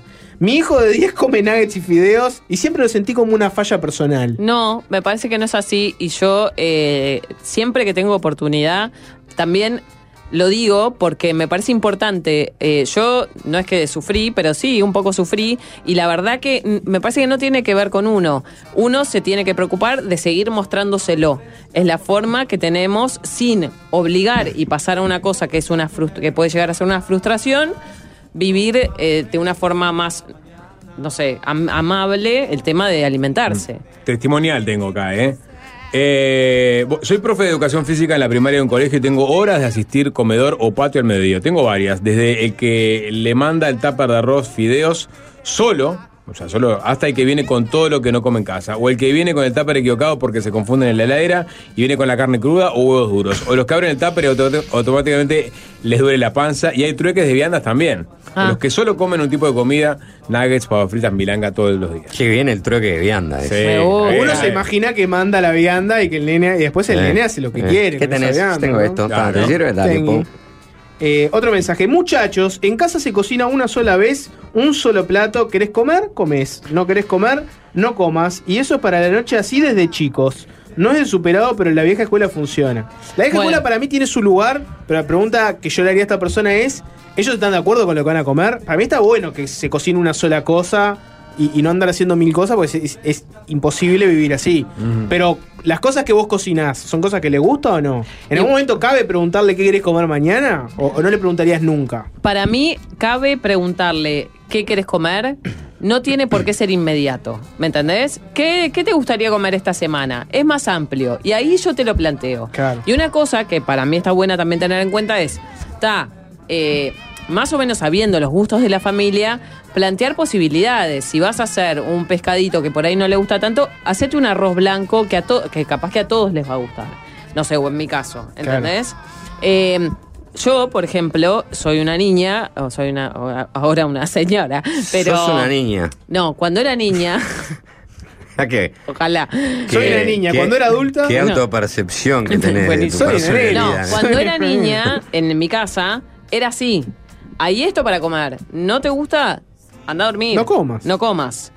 Esto estamos hablando de gente que, no, obviamente, sin necesidades Mm. reales, ¿no? De, de- duda, de alimentación en momentánea. Nunca culpabilizar a alguien que es, es esto porque es esto y no, no hay otra alternativa. Esa No. persona, bueno. está. Lo que a mí me parece que no, no está bueno tampoco ejercitar todo el tiempo eso es, ok, hay esto.